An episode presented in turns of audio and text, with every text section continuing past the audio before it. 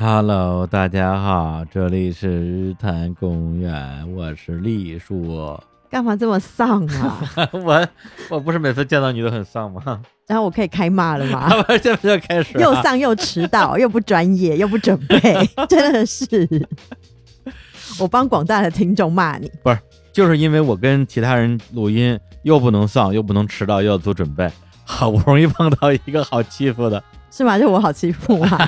那我明天来那个血泪控诉，没跟你血泪控诉你是吧？不能这样，要专业。不是我丧，是因为我我累了啊，每天都很累。我哪一次见到你你不累？不不是，还用跟他介绍你是谁吗？哦，大家好，我是 Hooky。来来来来，对，那这个问题后来我确实反思了一下啊，因为之前。有一个我自己的误区，老觉得说我在已经精疲力尽之后还愿意见的朋友都是我最自己人的朋友。我觉得对方可能也能够体会我这种自己人的这种状态吧。但是忽略了一个重要的现实，就是一个朋友约你见面，还是希望大家能够在一个比较好的精神和身体的状态，能够开心的共度一段时光。但是胡可以最近这。一年时间里边，好像每次见到我都是已经只剩下一滴血，然后一碰就倒的那种状态，好像是不太好，好像是不太好，是很不好。有那么不好吗？不是因为我每次那个元气满满来啊，然后就觉得怎么好像中邪了一样，就是立刻 就是见鬼了，然后立刻就是你知道荡到零，我的元气荡到零，然后变得负能量。不是，但是为什么你总能保持一天？二十四小时的元气满满的，这太奇怪了。就是你自己要学习处理自己的情绪啊。嗯，当然不是说天天很开心嘛。嗯，但是我会觉得，因为既然约了别人，然后大家的时间都是对等重要的。对对。所以不要把自己那种过分负面的情绪，就是影响对方。对你说的，我其实也不是说我没有这个意识，所以我过去两年之间几乎就不见任何人啊。我工作之外谁都不见，没有任何的私人的社交，就是因为我每天都很累啊。然后我觉得那么累的情况之下，为什么要约人呢？或者说我都不会提前约，只在比如说当天已经结束一天的工作，感受一下自己的状态还能不能约人，那个时候再约。但是没有一次我觉得还能再约的。对啊，所以就只有像你啊，还有咱们几个比如主播这种，大家真的是真的是想见，真的是想见。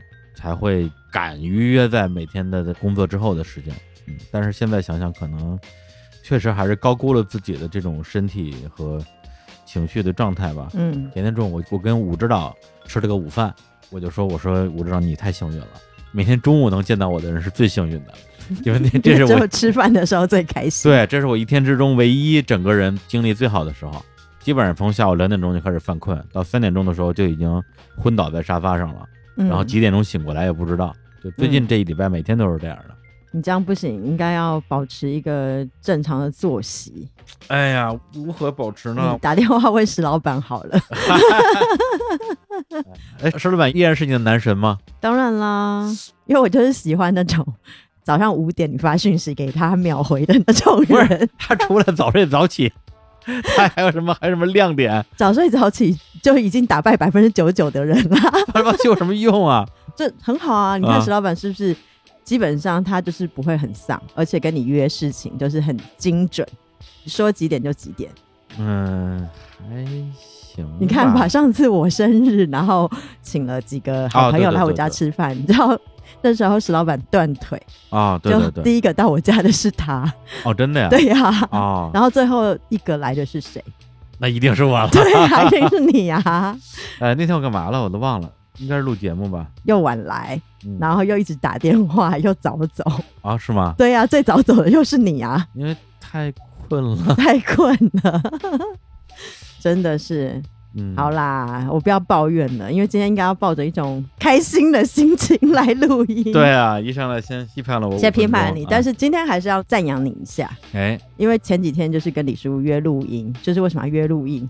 嗯，所以我就跟他说，哎呀，因为我好久没录音了，然后对，我说过阵子我可能就是要搬离开北京嘛，就是咱们录音之后的后天。对，也不是说永远不来北京，就是只是说把。比较长久居住地移到另外一个城市，所以我就说啊，李叔，那我来留个纪念吧，嗯哪怕不知道会不会播，然后就把它留下来。对，然后那天来了之后，我就看到一坨丧尸，然后不不能讲丧尸，就是一团肉 倒在地上。那天你来之前，我啥事儿没有，以为忙完了一天的工作，结果从 Hooky 进门开始，我就开始跟客户吵架，吵了两个小时。吵完之后，我也颓了，Hooky 也颓了，最后节目也录不了了。我们俩就聊了两个小时的天儿嘛，差不多聊到十二点这个样子。然后后来我就这个事儿本身，我反思了很长时间，甚至很愤怒。从那天是周三吧，我连着三天因为同一个客户气得睡不着觉。骂他对，就是在心里骂，或者是在我们这个内部骂嘛，就以后不要合作。甚至可以说以后不再接受这种类型的合作吧。嗯那个合作本身，我觉得有很大的问题，可能一开始关于客户的心理预期管理方面确实也没有控制好。那三天确实很很生气，真的每天晚上都气得睡不着觉。其中最气的一点就是说，本来跟胡奎可以在你离开北京之前，我们好好录期节目，然后为了这么一个屁事儿，这种屁一样的事儿，花了这么多时间，然后耽误了这么重要的事情，这个事情会让我特别的恼火。当然，这恼火这里边的对象也包括我自己，就是说，在当时那个状况之下，我是不是可以从这样一个一团乱麻里边抽身出来，好好的做我真正该做的事情？就是我参与了之后，实际上也帮不到什么忙的事情，就让别人去搞定嘛。所以后来我就斗胆又给胡 K 发了微信，我说：“你看咱们这个这个周日，如果你还有有时间啊，收拾行李的时间能空出来，我绝对啊精神满满，精神百倍。起床之后的第一件事儿就录这些节目。没有，但是我觉得那也是跟我后来就是那天晚上你很颓嘛，嗯然后我就把我不满的情绪嗯，用一个很平顺的方式跟你对对对表达。对，就是我觉得是说，我可以理解每个人工作都很忙，每个人都有自己的原因，对但是要学习处理好自己的情绪，还有就是做好时间安排，这是每一个人一生都需要面临的课题。是，这其实只是一个很小的事情，但是它是可大可小，它可以被放很大。嗯。对，其他的事情也一样。是是，我觉得因为朋友之间有时候相处，确实大家也是为了维护一种你可以说是气氛上的友好吧。有的时候遇到一些问题，可能也不太好意思直接指出来，嗯就会失去一些其实进步的空间吧。嗯就是怎么样做一个更好的朋友。嗯对，因为首先是你很重视，我也很重视你，要不然嗯我们不会在一起聊这些事情。当然当对然，对对，嗯也不会因为浪费了这个时间而感到恼怒，因为反正没有下一回了。嗯，但是但是因为一定会有下一回，所以一定要说清楚。是吗？因为我的个性就是，如果你知道真的惹恼我了，就没有下一回了。那你 这么说，我想想啊，这个想当年有一次咱们什么聚会，你打电话打了一个多小时，你忘了吗？我忘了，你看你看看，当时我应该提出来，当时你在跟你的厨师吵架，哎，是不是我们餐厅厨师好像我忘了，反正有一次你跟你的厨师吵架，那次好像是我们公司聚会，还在远洋天地，我忘了你忘了吧？我忘了，但是那个应该是餐厅有人打架喋血事件。太可怕了，太可怕了。所以我觉得这个你这个提法特别好，就是说，因为很多时候，特别是在移动互联网时代啊，因为大家的手机跟人的关系太近了，就是工作的延伸，你生活的延伸，你情绪的延伸，嗯到最后，很多时候你在某一个人身边，但其实嗯你又不在。对，其实你在手机里，或者你在另外一件事情里面，嗯嗯，大家虽然一起度过了一段时间，但是其实等于没有。对啊，你你就回忆这个过程里边，发现一点记忆点都没有。对，没有，我觉得为什么要把这事提出来？我觉得就是它其实相对蛮有意义的，是说，因为现代人能见面的时间其实挺少的。对对对，那也没有必要，就因为比如说李叔约了我，然后可能事情又做不成，然后我就恼怒，其实嗯也没有必要，是因为你何苦因为别人的破事搞得自己情绪不好？这是第一。嗯第二是因为我觉得你的好朋友他真的不可能有意的要去忽视你，嗯，所以你没有必要去生这个气，对对对，应该是先有这个善意的前提之下，然后你再告诉他说，我觉得其实今天这样子，我觉得不太好，嗯，但是不是说用责骂的方对式，对对，就是跟他说，其实第一可能就说之后见面机会不是那么多了。而且不是只是讲录音的事情，就是说跟各式各样朋友都一样。嗯我觉得就是大家应该要好好规划自己的生活跟时间。是的，然后我们年纪也大了，不要觉得自己什么都能做到。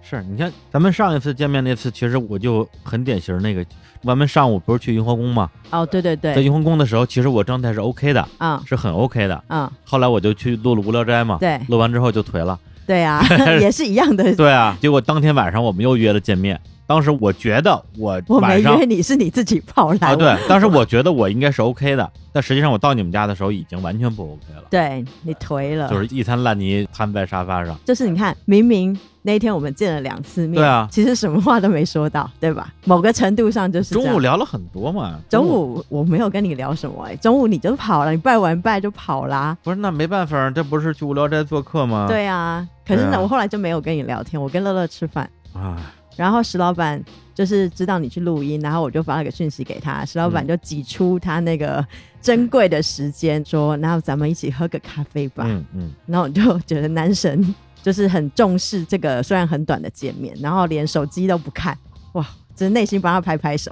哎，我觉得这个事儿，你这样说的话，很多时候我觉得我确实高估了自己的能力吧，或者是嗯体力各方面。因为那天去无聊斋嘛，因为我自己录音的习惯就是说我邀请别人来录音，肯定要预计到各种各样的不可知的情况，比如说嗯节目录的没有那么顺利，嗯，或者说聊得太嗨了，我们决定多聊一会儿，所以我肯定是整个半天时间留出来的。那天我是一点钟到的，然后一点半开始录，然后录到几点？三点多，节目录到一半儿，教主站起来就走，就说他后边有一个什么综艺节目的面试，然后他就走了，然后节目没有录完，我就完全傻眼，我就说啊，还有这么操作的呢，然后就不知道该怎么办。教主意思就是说让我们剩下几个人把节目录完，我说这是你们的两百期节目，我怎么可能就是说也不是不可能了，但是我不希望这样去操作。然后后来改时间录音，相当于我下午时间突然空出来了，然后我又觉得说我来都来了，那就陪石老板聊会儿天吧。我跟嗯，石老板聊了一个半小时是我喝完咖啡之后啊，对啊，对然后就把我那天的体能一下就全给耗尽了。所以很多时候也并不是说我非要跟石老板聊聊天儿，也是觉得好久没见了，所以我可能确实是把那天最宝贵的那个能量在石老板身上用掉了用掉，所以都怪他。啊！对 对对，都怪他，都怪你男神。对，就到晚上的时候确实就不行，所以可能我觉得以前觉得自己好像还挺年轻，体力还比较好的时候，每天会把自己的日程表全排满嘛，就是上午、中午、下午、晚上。嗯，但现在可能确实不太适合再这么高估自己的体力的情况了，就适当的要做减法了。我觉得就今天我们前面就是瞎聊了这么多，啊我觉得总结是一个小小的结论，就是大家都要放过自己一点，对，对就是不要把自己逼得这么满，然后多给自己一点时间。嗯然后今天主要就是，我就跟李叔讲说呢，因为反正我都要离开北京了嘛，嗯，那我应该要对这个在北京的生活呢 留下一个注解。感觉你要开吐槽大会了。没有啊，就想说。好像也不可以随便骂，因为随便骂的话，我就会被骂。就明明是要骂北京，就大家来骂我，所以我就想讲几个在北京开心的事情，跟在北京不开心的事情，一个小小的记录吧。就在北京的这些年来，嗯那我今天其实就想要分享几个，可能从我最早最早的时候来北京，其实不是我刚认识你的时候。嗯，我最早最早来北京应该是零五零六年的时候，哇，太早了。会太早吗？那时候咱们不都二十出头对，的？二十出头啊。那时候为什么不来找我？我不认识你啊，哎那时候是来玩的，然后来有点像交换学生，读点小书这样子。嗯，有一段时间就是在北京当个小混混，你懂那个小？混混。就是那时候住在交通大学，交通大学的宿舍在西直门西直门那边对对对，嗯。就是有个暑期的交换的一个 program，嗯。但是因为你念书其实也没有念书，嗯，真的就是来做文化交流的。然后后来 program 结束之后，我就在北京的各个地方游玩了一阵子，嗯，所以我那时候住了好多青年旅社，因为太贵了住不起，也不好意思住朋友家。然后我就记得几个美好的回忆，就是你还记得大石蜡吗？大栅栏是吧？大栅栏，对真，棒！哎呀大，石蜡，大石蜡，好棒好棒！真是发现不是那么准，但是已经有那个神韵了。啊，对，大石蜡。大石烂儿啊，就是我印象当中，就是那个时候在北京，可能是我二十出头的时候，也只能搭公车嘛，那时候没有钱搭出租车，嗯然后我就说啊，一定要到天安门走一走啊，然后嗯去前门，然后我就住了一个前门的青年旅馆，嗯，有印象的话在琉璃厂旁边琉璃厂。现在完全不见了。那个地方全部都拆掉了你，去的时候大石烂还没有整顿的吧？还没有整顿，哦然后里面都是那种很像是背包客的旅馆，嗯，然后我就是住在其中的一间。哦，记得那个床位是床位哦，是三十块还是三十五块一个晚上，嗯，是非常干净。然后就有很多各国的学生住在那儿，哎呀，每天就是回家睡觉之后，然后早上起来很早起，然后就在那条街上。你知道那条街它是基本上没有完整的屋顶，就是那种房檐跟房檐中间太阳会晒进来一点点光，嗯，然后整条街上呢就是有卖麻辣烫，然后卖那种湖南炒菜。嗯，我记得那时候青岛啤酒一瓶是一块钱，一块钱，啊？对，一块钱，啊？对，很便宜，很便宜。然后串串应该就是几毛钱，南城的物件儿是不是比北城还要便宜点儿啊？那真的是就是零几年的事情。我上大学的时候，啤酒都两块钱一瓶了，可能这个南城确实便宜啊南。城真的便宜，然后就很开心，然后我就走在那条街上，然后每天可能去吃个什么炒肉啦，吃个五块钱的麻辣烫啊，加上麻酱，嗯然后就觉得生活特别开心，就开始坐公交车到处去逛来逛去。那个是我北京的最早最早美好的回忆。很好啊。我觉得年轻的时候真的是也不太怕吃苦，玩什么都开心。这吃苦吗？这不吃苦啊，比如对于现在你来讲，如果你还让你住青年旅社，你也 OK 的，对我吧？OK 啊，对我现在可能就不太 OK 了。应该是就看你抱着什么心态去住吧。嗯因，为现在青年旅社都是十八岁的小孩，你 O 不 OK 啊？我 OK 啊、当然 OK 了。对啊，我们以前是被人家看的十八岁的小孩，对啊，现在是去看别人的。但是现在每次走到那个前门大街的时候，我都不敢走过去，嗯因为我觉得我心中的那个很美好的样子嗯，它不见了。对。然后前几天我去看 Mandarin，嗯 啊，我去看 Mandarin，在那个 Blue Note，哦，可以啊，对，朋友帮我抢到票，我去看。然后那个地方其实就离琉璃厂非常近。非常非常近，就是好不容易就是你逼自己，你还是要过去嘛，嗯。就会觉得说哇，以前那种有一点点残破不堪的那种小街小巷弄，变成这么高大上的院子，但是那个人情味变得不一样。还，有人吗？就是它变得就是一个很像整顿的很漂亮的西式花园的样子，哦明白了。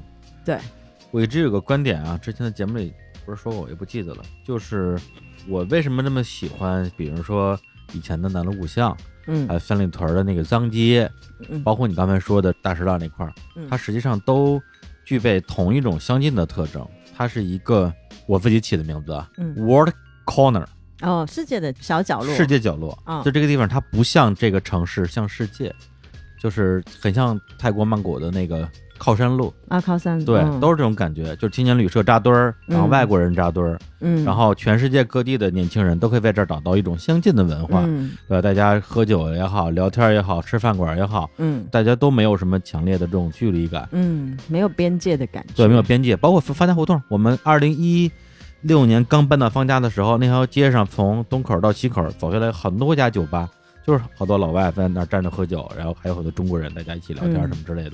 它可能嗯散落在全世界各个角落，嗯，然后很多大城市都有这样的，我定义的叫做世界角。嗯，但是后来北京整顿的过程之中，嗯先把这些世界角给干掉了。所以当年三里屯脏街被拆的时候，我特别的伤心。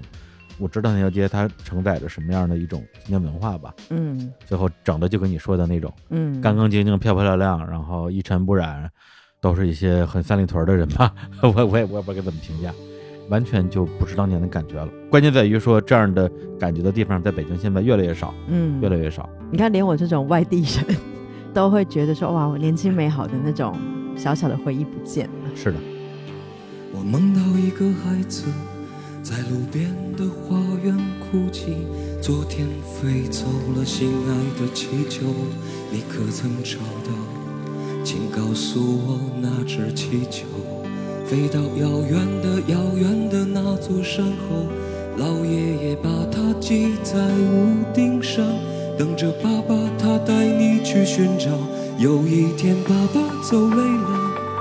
就丢失在深深的陌生山谷，像那只气球，再也找不到。这是个旅途，一个叫做命运的茫茫旅途。我们偶然相遇，然后离去，在这条永远不归的路，我们路过。因为那个时候是学生时代嘛，之后就来北京出差，可能嗯一二年了吧，12年就是将近十年之后，那时候是从深圳来北京出差，有好几个很好的大学同学或朋友，然后他们都在北京工作，然后那一次应该是我的高中同学。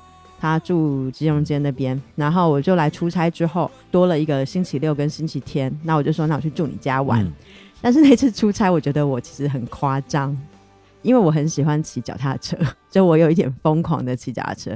然后我竟然在出差的时候把我的单车给带来，折叠单车，就是托运。哦，对，然后你要提前去跟航空公司约说，我明天会带一个车子，那个车子大概嗯。十公斤左右，哦，然后它是超常规行李，然后你嗯。就要特殊预约，然后是可以带来的。哇，之前就是会有客户来接我，然后你知道嗯。我整个人就是很不像来谈生意，我说哎不好意思不好意思，我带一个那个 脚踏车，我有周末要去骑车，然后每个人都说我疯了，为什么？因为那时候是冬天，哦，我就记得我到礼拜五的晚上，因为嗯。我就等于是工作结束，我就退房，然后我就去找我同学，我应该是从魏公村，嗯，然后骑单车骑到金融街附近。好，可以的，很冷可以的，可以。然后我就很开心到我同学家。那个时候我记得是刚到内地，我很喜欢看那个王刚的有一个杂杂宝的节目，哦鉴宝节目，鉴宝节目。啊王刚，然后我就觉得哇，实在是太棒了，因为他不是有砸很多宝物嘛，说是假的。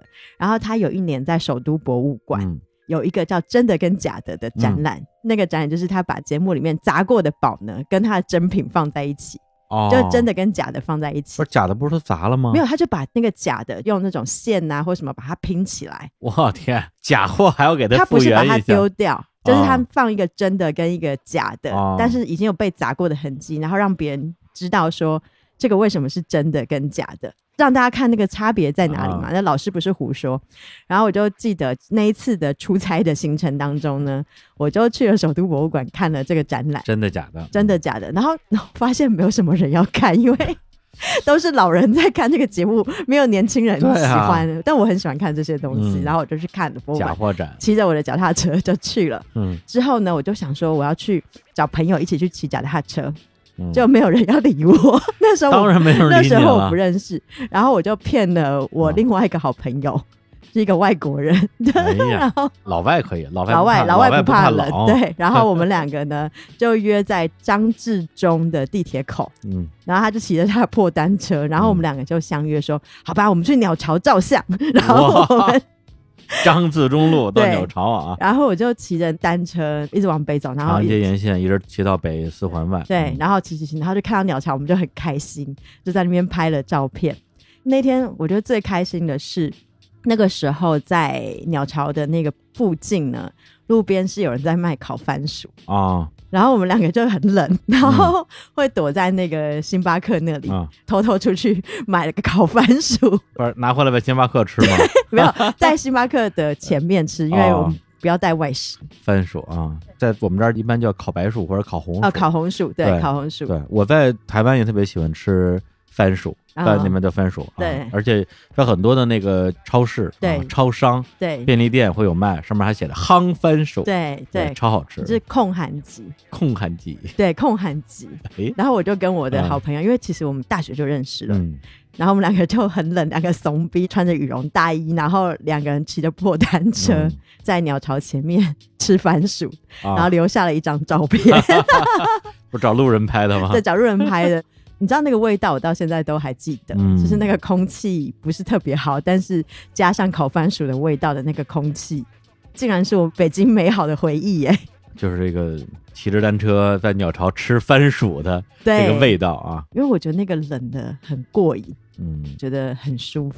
嗯，然后你就是一脸不屑的看着我，那真的是我很舒服，因为今天我都想要去骑单车。对你你真的是我见过的最爱骑单车的非职业选手，啊，是吗？再加上我也不认识什么职业选手，所以你就是我见过的最爱骑单车的人。就是很自由啊，自由自在。是你不是刚刚在台湾骑单车对啊，环岛回来吗？对呀、骑了多少天？我其实是一个很慢的行程，啊骑了十七天吧。就是整个环一圈是吗？但是有一小段我没有骑，嗯，苏花公路那一段，苏花那段不是很危险吗？所以我不骑，哦，对，就坐火车走了。啊，那车呢？在火车上、啊，在火车上，对哦，它有指定的班车跟车厢，你可以带单车上去，车上火车，对，很方便。哎，对对。当时你说你要环岛，我就想跟你说来着。我说苏花公路那段好像据说会有落石什么之类的。对，对，两百个人都跟我说。哎呀，你看，然后这个是我北京好的回忆。嗯嗯，那我讲个不好的啊，这 就是这么快就开始不好不是了，这是一个好的，一个不好的。我刚刚不是这个逻辑吗？？我我刚 刚都是一个好的啊跟一个不好的。对，好的是以前那个年轻的时候，然后后嗯来被拆了嘛。然后这个讲的是单车很冷的时候的。来说一个不好的吧。不，好的就是空气真的不好，嗯。也不是抱怨，我只是会觉得是说，因为每次下飞机到北京的时候，嗯，就是我觉得以后会有那种蒙眼比赛，比如说你下飞机坐到任何地方，你知道一下飞机，然后一闻，嗯，好，北京，不是，之前有一次我一哥们儿贺宇，嗯。他有一次是去哪儿啊？是西班牙还是葡萄牙？嗯。拿回来送了我一个罐头，嗯，就是味道嘛，对，罐头里边是他们那个城市的空气。对啊，对，我觉得北京的空气拿回去卖，肯定特别的容易识别。大家一闻，嗯，还是那个味儿。对，就是北京，但是最近那个味味道变淡了，突然有一点 怀念，埋是故乡浓，是吧？就是因为可能那几年吧，好像一三一四年那个时候特别严重，一直到二零一六年都很严重，对一七年开始明显改善的。对，然后我印象当中，就是因为有的时候我会喜欢在户外慢跑嘛，嗯当空气很差的时候，就也不能跑步。骑单车是因为没那么累，嗯，就是我觉得跑步的时候我吸的那个氧气比较多，哦嗨，对，然后骑单车就戴个口罩，啊觉得还好。就雾霾的时候你还骑单车，对啊，对，偶尔偶偶尔尔不是天天，不是天天。这是我觉得就是北京没那么正面的记忆。嗯然后每次到各个朋友家，都会见识到你知道各种不同等级的 空气清净化器然。后有瑞士的啦、瑞典的啦，你知道？然后又有人说瑞士瑞典那个不行，不行他们那空气那么好。然后有小米的啊，然后后来一直到我真的自己租房子之后，就是用我的名字租的时候，我就开始买空气清净机。对吧？昨天把它卖掉了，因为要到了一个不用净化器的城市。哦，对啊，确实确实。哎，那比如说最近，咱们就二零二零年，嗯你现在觉得北京的空气还 OK 吗？呃，不稳定，不稳定。但是比以前强很多。嗯嗯，嗯。对，就为什么刚才我说二零一六年的时候还很不好，就是因为跟你那个一模一样的状态，我就是从深圳回的北京啊。哦，对，因为二零一六年大家都知道我去深圳工作一段时间嘛，但实际上我这边完整住的只有三个多月，我是七月份去的，啊，十月底就回来的。嗯，当时我是十月三十号先从深圳到南京，在南京参加草莓音乐节做一个那个主持，然后三十一号在南京过的生日，然后十一月一号当天从南京坐火车回的北京。一到北京之后，就赶上了可能那年雾霾最严重的一天。我当时那种心里是是万分绝望的。我觉得之前之所以在北京生活这么多年，也觉得挺苦，但是没觉得有那么的难以忍受，在于我没去过别的地方，我只在北京生活过，其他地方就没有常待过。但是在深圳待了几个月之后，再回北京就觉得完全不能忍受，因为你知道这个世界上，嗯而且就在是吧，就在我们祖国的南方，坐飞机也就仨小时，就有那么好的地方，嗯，我为什么 还要在北京这个地方生活？而且当时是跟大江谈的，说我是深圳公司驻北京员工嘛。后来我想，能不能把我再派回深圳去？不想在北京待着了。就是那一瞬间的心情，我永远记得。包括上礼拜也一样嘛。本来上礼拜在北京有很多的工作啊，什么写大纲啊、剪节目，突然之间雾霾就来了嘛。嗯上礼拜大概埋了有个三五天，对，然后我就是那种，我不知道，就是我我发现我对于这个东西变得比以前更加的不容易去耐受了，所以后来就也是一拍脑门儿就买了张机票就去海南了嘛，也是想让自己说，既然在哪里都能办公，我为什么要在北京办公呢？很能理解这种空气质量带给你的这种不适感吧。因为我就是很喜欢把窗户打开的人，不管是 冬天或者是夏天。懂了懂了懂了。，对，那你比我更不容易。对我冬天都不开窗的。但是这个我也改变不了，但我只能讲说它变好了，嗯，就是很多人的努力之下它变好了。是的，然后我再讲北京好的事情，哎就是都是几个画面哦。好的就是李叔可能会非常意外，因为这个画面我已经讲过两三次了。哦，就是我去借住你家的时候，嗯。有一天我把你那个书房的那个窗户，就我不是住在那个书房嘛，啊我把那书房窗户打开，嗯。那一天下雪了。哦。我好像有你，我不知道你有没有印象。然后我就在那边看那个雪，嗯。面对那个房子呢，下面好像是一个很大的菜市场，就是从窗户看出去是那个菜市场。对，我就看到那个雪滴在那个窗户的边边，嗯。然后我就去摸它，然后你知道很像土包子，就是你知道我没有摸过雪，怎么可能？因为我虽然去过很多地方，对啊，但是不一定会遇到下雪啊，你之前来北京没有遇到过下雪吗？没。有。你第一次见到下雪都是二零一四一五年的时候了。在东京有见过雪，但是在车子里面，哦就是你不是永远都可以跳下去摸那种雪。哦，那我能理解了，因为我们上大学的时候，所有大一新生嗯遇到的第一场大雪，你可以看到所有所有，的 所有的南方的学生就全疯了啊，对啊就见到雪了因为。没见过啊，而且就是你见就会觉得说，嗯哦，它飘到我眼前呢，对啊，对啊就不是说在很遥远的地方，还可以飘到你的眼睛里。对，然后就呵呵对，就这种感觉。然后那时候就很怂的想要观察说是不是六角形的，然后发现根本看不出来。嗯，那个画面是一直印象很深刻，可是这个不是一个完整的记忆，还要加上呢，后来很冷。你好像就是要成英雄，要煮东西给我吃，嗯就是带我去你家下面那个菜市场。啊，对你逛菜市场，对，然后那个菜市场，反正现在不管谁说，我都要说那个是北京最棒的菜市场。嗯 可能在北京之前被带去的都是超级市场，嗯，嗯就已经很少那种有人情味的菜市场，菜市场，真的菜市场。然后北京的什么，就是很多东西都很大，可能东北运来的吧，然后蘑菇好大。嗯然后我就有印象，天呐，就是那个蘑菇跟我在南方看的灵芝一样大，就是这么大。然后我就愣住，说哇，好大。嗯那个就是说啊，你下雪了，在一个居民楼里面住，然后走下去就是菜市场，嗯，踏雪买菜的那个嗯感觉，是我北京美好的回忆。那个菜市场确实很有烟火气，因为我那小区住了十年嘛，那菜市场我觉得可能是这小区里边我唯一喜欢的地方吧，因为那小区本身是一个老旧小区，还蛮脏乱差的。嗯，但是菜市场因为它真的很大，而且它不是那种方形的，是长长的。形的，对你从最这边是一些卖五金百货的，对对对然后修表、修锁、配钥匙的，中间是一些卖一些主食的，就是面条啊、饺子呀、这包好了的嗯生的，你可以拿回家煮那种。然后是卖那个什么米啊、蛋啊、油的，嗯，再往前是水果区、青菜区、鱼区、肉嗯。区、啊、羊肉区、猪肉区，对对对。再往前是豆制品，再往前是卖衣服的、修拉锁的，嗯，再往前走，居然还有一个小超市，就是能帮你解决掉所所有有的事情，对所有市场里面没有的东西。对。对，确实是一个特别好的市场。那我觉得那个菜市场是目前我在北京遇过真的规模很大而且很完整的市场。是是，如果是扣掉那种洋人吃的东西的话，我觉得它超越新源里，是某个程度它真的超越是是是新源里。是特别好。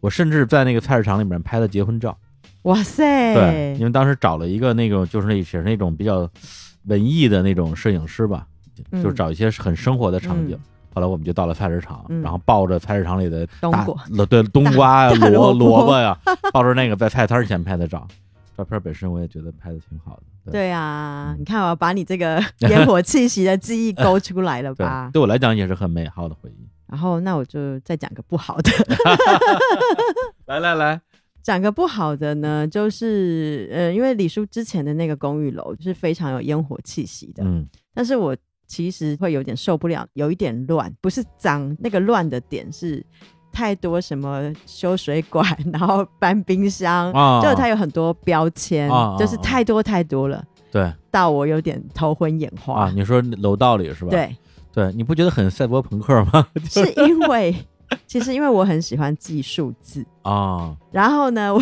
只要走路经过有人写电话号码，我就会想把它背下来。然后以前我们自己小区都是会有固定的号码，啊，所以我可能就是背那么两三组。嗯然后第一次从你家那个嗯楼梯间上去之后，我整个人疯了，哎，怎么每个号码都不一样，不一样，不一样，然后心慌有了。住五楼嘛，从一楼到五楼，然后墙上全全贴满了，对。而且不是贴，是那种印，它是喷的还是对，喷上去的，喷上去的，太多了。对，对，然后我现在忘记了，但是那个时候啊我记得你们家锁旁边有贴了一张纸，啊那是通马桶的电话号码，但是我现在因为太久我忘记了。太可怕了。但是那一段时间，就那七天里面，就是那个数字一直印在我的心头。嗯，就还有就是爬楼梯上去的时候，灯其实偶尔会，就是你需要跺地，它才会亮。对，你知道，因为我就是一直很担心会不会吵到别人，啊然后我那时候穿高跟鞋，然后就咔咔咔咔咔，然后就会有一种旁边都太多数字，然后又嗯觉得很黑，然后要不要落地的那种困扰而。且五层里面经常会有坏掉的，对，这个就是北京我觉得不好的回忆。不是然后这这这不是北京，这是我们家啊，你家吗？但是我要讲，因为我住在丽都的时候，因为滩涂离公司很近嗯嘛。就也住在一个比较老的小区的楼，但那楼其实位置非常好，嗯。最近因为我在那个小区的群里面，虽然我已经搬离开，嗯。我搬去三里屯了。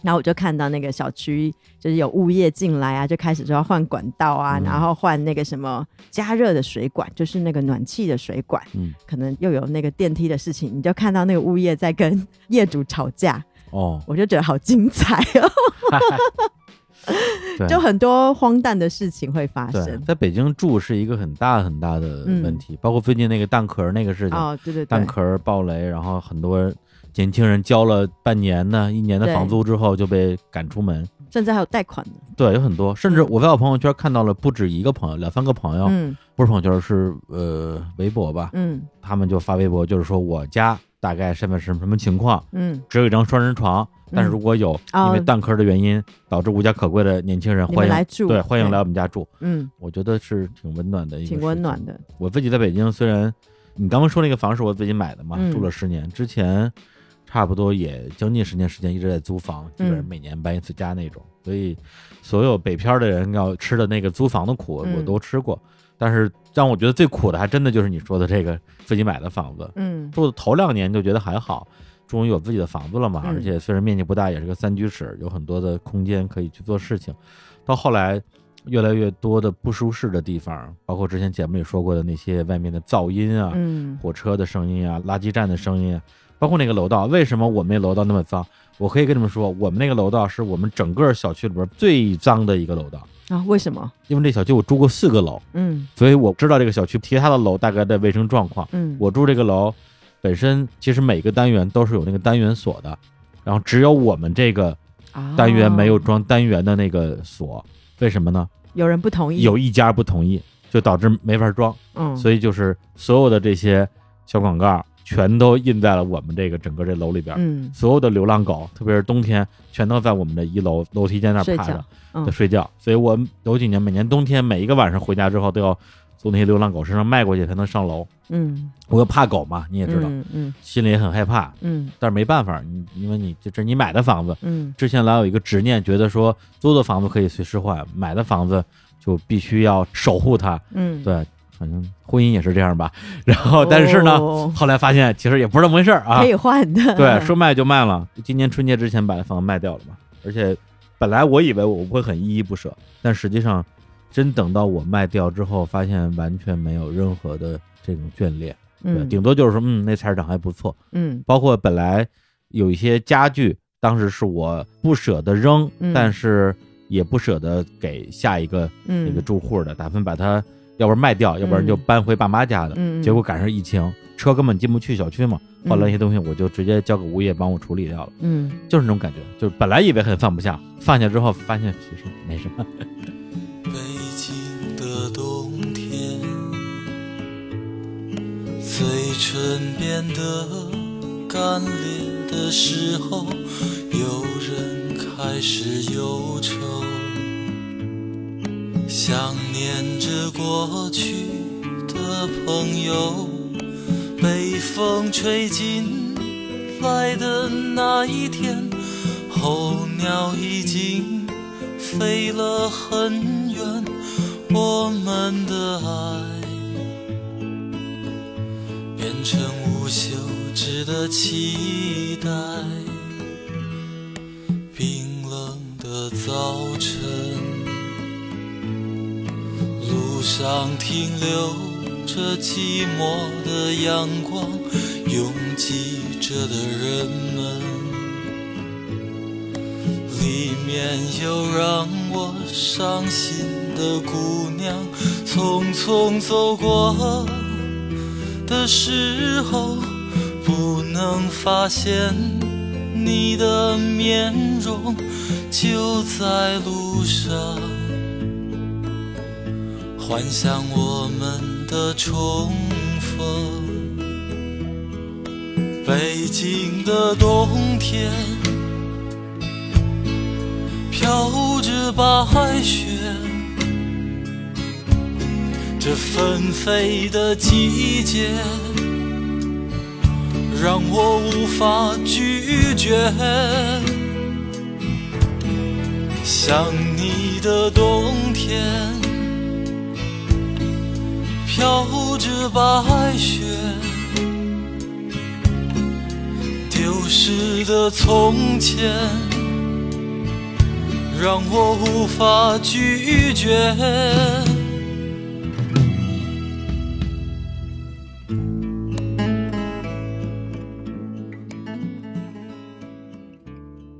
来来来说说好的，说说好的，说说好的。啊、嗯，那我说个也是你带给我的一个好事儿，对，可能就是有很多时候李叔都会觉得说啊，你一个外地人，地人。然后怎么一天到晚喜欢跑胡同，然后去故宫、角楼什么的，对对，是因为我那个是唯一几个在北京我会觉得很放松的嗯。地方，就是我很喜欢在北京就会去看表演。北京最好事就是它是一个很容易看到所有任何表演的地方，这个是北京现在可以说最好的地方。对，所以我自己偶尔会去。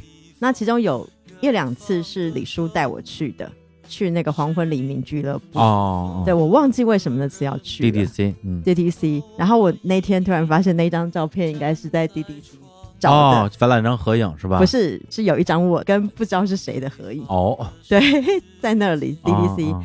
那一次就是好像一个世界音乐的一个乐团表演。哦对对，阿尔及利亚的，对对对，然后、嗯，然后李叔就说：“你不要像一个傻逼一样，因为这里全部都是圈内人。”然后我说不是差不多我没说这种话啊。大意是这样，就是因为我一直想要去找白帽子哥哥照相，就是崔健老师，最后没拍是吧？当然没拍。你说你不要当傻逼，不要过去，这都是业内人士我。我我我错了，我错了。当时我确实是这么想的，现在我觉得我这样做不对。但是呢，我本人就是用那个自己自拍的方式，白帽子哥哥当成我的背景，哦我留下一张证据。白帽子哥哥，对对对，我会觉得，就是说，在北京的那种各大的表演场合里面，然后会遇到各路神奇的人。对。哎，咱们后来跟老狼吃饭，就是那天晚上吧？哎，对耶，狼哥还有莫西子、有马条，马条，对，是不是还有朱静熙？我不记得了。反正那天晚上就对，吃的乱七八糟的，吃了面吧，吃了，吃的面，然后马条喝多了，就开始跟那儿跟我聊天 对，聊得非常尴尬。我也还好吧，啊我我还好。然后全场我除了认识你以外，嗯我只认识狼哥。嗯然后我一直很想讲同桌的你，同桌的你。然后你的眼神要制止了我说不要犯傻逼不是你。要你要让人在饭桌上给你唱同桌的你了，我可不可能，我还是视视相的，我不敢。嗯，不过其实我现在想想，我特别能理解你当时想要跟那个白帽子哥哥合影那个心情。嗯，对，因为我是从事这个行业嘛，嗯，我从大学毕业第一年可能就采访到崔健，所以那种见到他很激动的心情对我来讲太遥远了。嗯，对，但如果说我对他的爱还是我上中学、大学的时候那个爱，但是我又没有跟他真正的这么近距离接触过，那我肯定就疯了，肯定会冲上去跟他合影的。对，对或者是我年轻的时候，因为大学毕业就当记者了，所以嗯当记者就很装逼，就觉得不能跟你的采访对象合影，会显得嗯你很 low。为了让他们尊重你，要阻止这件事情的发生，所以其实我也没有跟崔健合过影。但是现在想想，我觉得那时候不但你应该去合，我都应该去合，我都没有跟崔健合过影。对呀，对呀、我我采访过他可能有七八次吧。对，反正就是呃，在不同表演里面，我就是会遇到很多神奇的人。当然，嗯可能有那种很有名的人走在我旁边，嗯我不认识的，这些都是有可能。对，DDC 也没有了。我知道，就是好几家都已经没有对，了，所以他们后来在那个阿那亚开了一家新的店，北京那个店就没有了。就好多 live house 都不见了。对啊，或者搬到特别远的地方。嗯所以以前我为什么特别喜欢混鼓楼？嗯，毛、愚公移山、将进酒、六九咖啡，还有那个江湖，还有什么蜗牛的家，就整个嗯都在那里。兰溪，对，方圆两公里之内有将近十家 live house，对，随便挑随便选，甚至可以一晚上看三场。我那时候就是也去了，你刚刚讲那些我基本都去了，然后就比如说去蜗牛看 Mr. Miss，、哦，对，啊是他们对，好像有跟你讲过，然后我还去 school，、啊，对，还有 school，而且我还带脚牛去了，哇，厉害吧？不是这个是今年的事儿吧？是今年的事情，是就是我骑脚踏车，然后总是要打卡一下 school，然后我就带脚牛去那里照相。啊，但是我去 school 不是今年的事情，是以前就去过，啊，以前就去过，啊对，以前就去过，然后是我朋友去表演，然后一个鬼佬打鼓，鬼佬，然后因为很难听呐、然后就是他那个团是一个什么小提琴加上什么电吉他，嗯。然后跟打鼓，然后我们就只能去帮他叫嚣，因为台下只有五个人。太太惨了，没事没事，我在 school 办过人更少的演出。对，然后还有一次我忘记跟你去哪里了，去看了那个大酒保。啊，是吗？对，大酒保，你知道我讲的是哪一个？我知道 A V 大酒保，对对，AV 大酒保啊啊，应该是我们自己办的活动，应该是 POGO 现场，好像是。对，应该是。反正我忘了为什么跟你去那大酒保，肯定是我们当时办演出，然后就觉得说人不够，人不够，对对对台下人太少。那时候北京的演艺市场消费力跟今天还是有，有差距有差距的。那时候票卖个四五十，嗯。基本上那时候能卖到两百张，嗯。就算是很好的演出了。那时候我们什么艾薇大小宝啊、大波浪啊这些我们都请过，嗯，台下其实真的就还好。你知道，就是对我来讲，就是因为我完全不太懂你们这个市场。可能自从看了月下嘛，啊。然后我记得有一期是那个新裤子唱的什么 After Party，、啊，什么 After 啊 Party，、对。After Party，然后他就还有讲我从从鼓鼓楼楼走走到到猫。猫，然后我就觉得说，哎，我懂，我懂，因为我走过，哎。就是只有两百米，没有没有那么近了，就是沿着那个鼓楼东大街吧，公交车也得不远不远。两站地嘛，宝钞胡同，然后、哦对对对然后小对对。警场嘛，对，两站地。反正我觉得不远，啊。因为我是骑单车，嗯。然后我就想啊，我懂了，就是那种感觉嘛。对，所以当时毛果龙那家店要关的时候，嗯，有很多的文章都写，啊，如果有一天从鼓楼走走不到不到毛哦，对，不就很难过嘛？你知道我感动的嗯，不单单是这件事，是我感动的是我竟然听得懂这件事。你懂那个一个在很遥远的地方来，然后不懂这个文化的人，竟然有一天听懂了那个嗯，你们在讲的梗。对，就很多，我觉得在以前那个鼓楼东大街南锣鼓巷斜对面那个毛看过演出的年轻人，嗯但是现在可能也不再年轻了，都能够懂我们此时嗯此刻说的这个画面。对因为鼓楼东大街现在虽然也被整治了，但是还没有整那么狠。嗯那，条街是非常非常的好看的，舒服的，对，路边上就是琴行啊，卖游戏的呀，嗯一些很舒服的咖啡馆啊，好吃的饭馆啊，那你条街在讲，我觉得特别好逛。画面都出来了。对啊，那条街特别好逛，对，而且那条街我是从零二年就开始逛那条街，嗯我从大一毕业，夸张的说就是几乎每天都在那条街上。嗯，对，因为我以前是特别喜欢后海，后来住宝钞，然后又开始是混锣鼓巷，到后来就开始混那些 live house，但是现在都没有了。所以我现在为什么演出都看的很少了？因为毛它不能说搬啊，因为它里边有一些产权纠纷，最后相当于是五棵松有另外一家毛，已经不是一个老板了。然后将进酒啊，嗯以前是在鼓楼钟楼中间那小广场嘛，嗯然后现在在天桥剧场那边，天桥那边天桥艺术中心那边，嗯，对，一个南三环，一个西四环，呃，对啊，对啊，就觉得去一趟感觉就特别的兴师动众。对，这个也要讲那讲不好的事情嗯好了。我会觉得演出市场的那个距离哦，真的太远了。就是每次你要做一件什么事情，真的是劳师动众。像我之前很喜欢看在西边的那个最西边的那个中间剧场，中间，中间我对我都没去，那在香山那边吧？那个就是已经很西边对啊，西边。那个那个特别西边。然后我去看演出是看那英国的那种剧，舞台剧，但是它是用电影的形式嗯放映的那种。你知道我去去一趟啊，我竟然去了两个多小时吧，嗯，就是差不多，搭公交到某个地方，然然后再打车一，定的，太远了。就超级远啊。但是就变成是很多像电影节啊什么的，为什么商业电影院不配合呢？好像只有那几个很远的地方，嗯。然后能去看，我觉得好不方便。对，我觉得还是由于整个北京的城市规划，嗯，它就是这么大面积和这么多人，又有这么多的环，然后大家又都堵在路上，嗯，对，造成了这种公共交通的无可奈何吧。嗯。因为我现在在北京虽然我现在 其实住的离公司也蛮远的，我住东五环，我公司在东二环，东二环，对，但是我其实除了这两个地方之外，也很少再去其他地方，因为嗯觉得好像去什么地方都是一一番周折，嗯这种心情就特别的忐忑，因为嗯除非你运气特别好，赶上今天不堵车，嗯，对，因为堵车是大概率的发生的事件，就这种东西。对我们来讲属于不可抗力，但是嗯它又是你每天生活的一个地方，所以很多时候挺无奈的。所以我为什么在北京，我很少去看展。你北京嗯其实有很多的美术馆啊，很好的展，很好的展，我很少去看展，就是因为当你到那儿的时候，你的好心情已经被已经被这个交通对对，消磨掉了，嗯在里边可能走两步力气都没有了。但是我出国旅行的时候，无论是去东京啊，还是嗯去一些其他的可能本身并不以展览见长的城市，包括像悉尼、墨尔本，我都很愿意去看看那些展，因为它本身交通给你的压力没有那么大。再加上空气又好，怎么怎么样，就是你你有那样一个心情吧。嗯，北京的话，呃，当然对年轻人来讲的话，我说的所有问题可能都不是什么严重的问题。嗯，我有很多朋友现在常年五棵松毛哦和这个天桥的将进酒，哦人家也能去。对，嗯但是我可能真的是到了这个年纪了，我觉得还是我们我们不够热爱，不愿意花这么多时间跟精力去成就那么一件事。嗯，对。但是你反过来也可以说说现在的北京的这个演出现场吧，对中年人确实可能不是很友善。嗯，就是距离啊，而且也没有没有躺椅给我躺，你又要躺 我要躺着看演出。啊？反正我觉得这个看演出的事情，我或许会怀念吧。嗯，对，或许会怀念。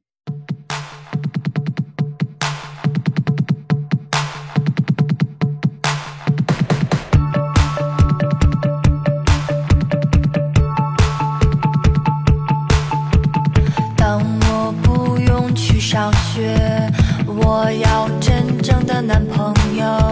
我从鼓楼走到猫，还没有找到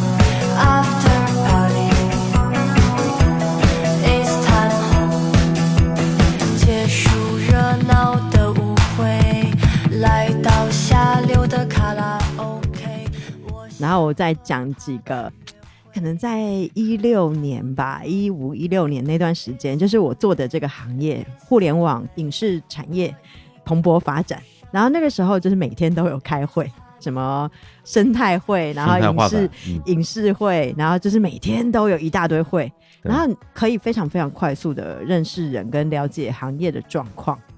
我觉得真的最高纪录就是一天可以开个三四个会，嗯，那时候会觉得是说，哦，你好像真的在某种风口浪尖上面，在那边遨游。对对，但是不靠谱的事情呢，马上就发生了。嗯就是大部分很多项目，其实会遇到的人，你要花很大的精力去筛选那个不靠谱的部分。对，然后我好像有跟你分享过，就是分享太多了。对，有那种什么范冰冰工作室，嗯我觉得是他们的不孝员工，意思就是要约我们见面，然后带来的都是假货。假货什么意思？比如说，他说要带范冰冰的妈妈给我老板见面，啊。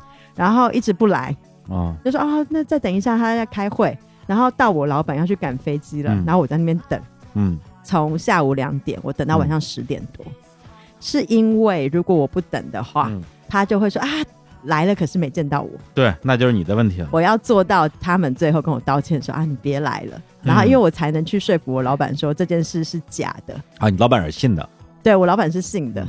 所以我一定要，就是你看我浪费我的时间，从下午两三点，然后做到晚上十点，哎我只能说，就是北京的影视圈怎么这么多年一点长进都没有？真的是没有长进啊！二十年前就这德行。而且就是你知道，嗯。我得真的坐在那儿，不然嗯。我才会变成好像被人家说我是骗子嗯，那种感觉。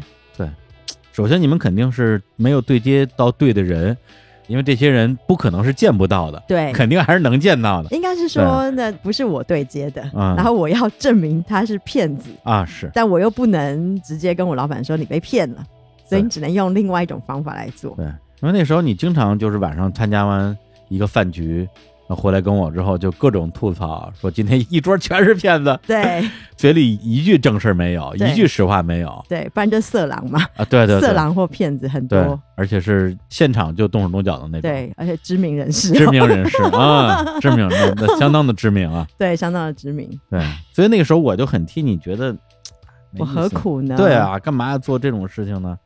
跟这种这种人混在一个圈子，因为我之前也参加过几次这种影视圈的饭局，我觉得不知道，我不知道是因为这个行业发展太好了，导致有很多的名利值得大家去追求，还是因为大家都太绝望了，是不是这一两嗯年都想抓住一个什么救命稻草之类的，所以那种稍微有点权力的人，简直就是在饭桌上就摆出皇帝一样的姿态来，我都觉得你那个权力真的有那么那么大的价值吗？不理解，不太理解。反正我觉得可能过一阵子吧，我要来把我过去几年然后经历到这些狗屁事情，然后写段子。我觉得我应该可以当那个 哎，可以可单以可以，立人单口喜剧演员，对啊还能源源不绝还。能让让你男神手把手教你说喜剧。哦，也可以把他手把手。我要就是让他来深圳教我好了，嗯啊，好好招待他一下。哎，哎对呀，先让我上个厕所先，啊，行，憋尿憋了 四十分钟早。说呀，咱俩还你还有这种 不好意思吗？好，等一下来来来，上厕所回来了，对，尿好了，尿好了。尿好了。哎，这这边插一句，关于“好了”和“完了”这个措辞啊，啊我还真是二零一几年的时候跟一朋友学的，因为之前我们都说什么事情都会说完了，我尿完了，啊。对吧？吃完了，啊。但是后来发现有一个朋友，他所有的都说好了，啊。一开始我觉得很别扭，到后来又觉得这个好像确实很很吉祥，呃，对，比较吉祥啊。要比如说我讲啊，这是完了，对对对，到底是什么意思？对对对，容易有歧义，对啊，这是做完了，做完了，完了，完了，然后这是做好了，嗯，好了，好了，对，尿好了，尿尿完了，感觉里边一堆加号，好吧，那要来讲好话了讲，要讲吉祥话。吉祥话，吉祥话，对，就是几个北京有意思的地方，是因为我一开始住建国门，嗯。然后后来搬东大桥，嗯，后来搬四惠，嗯。然后后来搬丽都，然后又搬哦。三里屯。我其实一直很喜欢在三里屯附近闲晃，虽然这个地方有点乱，嗯是因为三里屯这边太多使馆区了。对对对，因为你知道，我就没什么见过世面的人，然后呢，到使馆区，哇，伊拉克、科威特、使馆区，然后对对旁边啊，大公什么阿拉伯、沙特。到处都是使馆区啊，然后什么加拿大，嗯然后欧盟的，然后什么德国的，都在这附近。嗯刚好那附近就是也会有很多好吃的餐厅，就我很喜欢吃几间那种阿拉伯餐厅，卖很多什么鹰嘴豆子啊、泥呀、什么那种菜，还有可以吹水烟呐、嗯就是那些对。很舒服的店。三里屯的西餐还不错，对，我就觉得其实整个环境很有趣，嗯。但是其实令我就是非常惊讶的是，有的时候我们去酒吧就是玩乐嘛，嗯就会跟一些朋友们就是都聊天，顺便会认识一些那种外国人或者是各国人都有。嗯然后有一次我一群朋友，我们就跟一个老外聊天，就总是 Where are you from 嘛，对不对？然后他就讲说 Postvana，哈，对，Where are you from Postvana？然后我就嗯，我我我也去过全世界那么多地方，嗯就说啊，这没听过。他就说，嗯，如果你听过的话，我就要请你喝一杯酒。哎呀，因为那个是在南非的一个很小的国家，哦可能全国就十万人左右吧，嗯十几万人。呃，具体那个数字可能大家自己再查一下，哦反正就是一个很小所以那个国家。音译出来应该叫什么？波茨瓦纳，不知道，对，你看吧。完全然后。那一天就是因为遇到这个事情之后呢，我就觉得好神奇哦，这真的只有在北京会遇到，哎，嗯，上海也比较少，上海也可能会老外，也很多。但是念书的会在北京多一点。念书的北京多一点，对然后你就会觉得说，哇，这才是大城市。对，而且北京的老外跟上海老外的那个区别特别大。对，上海老外整体比较洋气，在那个什么陆家嘴，有钱人呐、对，然后北京的老老外整体来讲要更 学生更更穷嘛，更 更嬉皮一点，嬉皮一点，嗯。就刚刚来来学习文化的，就可能到北京，嗯然后来挣大钱的就去上海我这样讲对吗？而且相互也会有鄙视链。哦，是吗？，对，上海老外觉得北京老外土，北京老外啊觉得上海老外装，哎 哎，好像把老外两个词儿拿掉也也也差不多。哦，我没有讲，不是我讲的。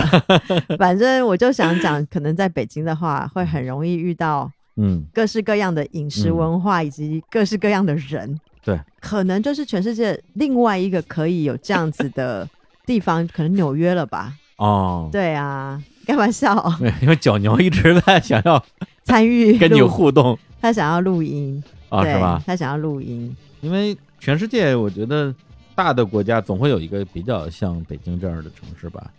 纽约可能是一个例子，五湖四海，鱼龙混杂嘛，而且全世界的人都会跑到这个地方来。好处就是真的很多元的人来。嗯但是另外一个我可能比较费解的事情就是，还是感受到某个部分有些北京人对外地人的敌意，嗯，真的吗？真的真的。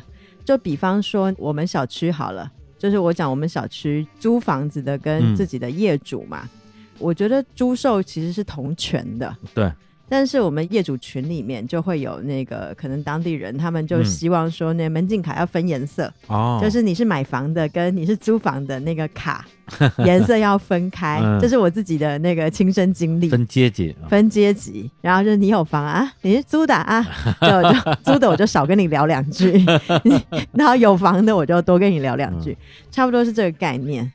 然后会感觉到有一些不舒服的点，但是也可以理解，是可能因为太多外地人也到了这个城市，相对可能本地很多机会等等的也被取代掉，所以也可以理解这样子城市里面有一种冲突的心情。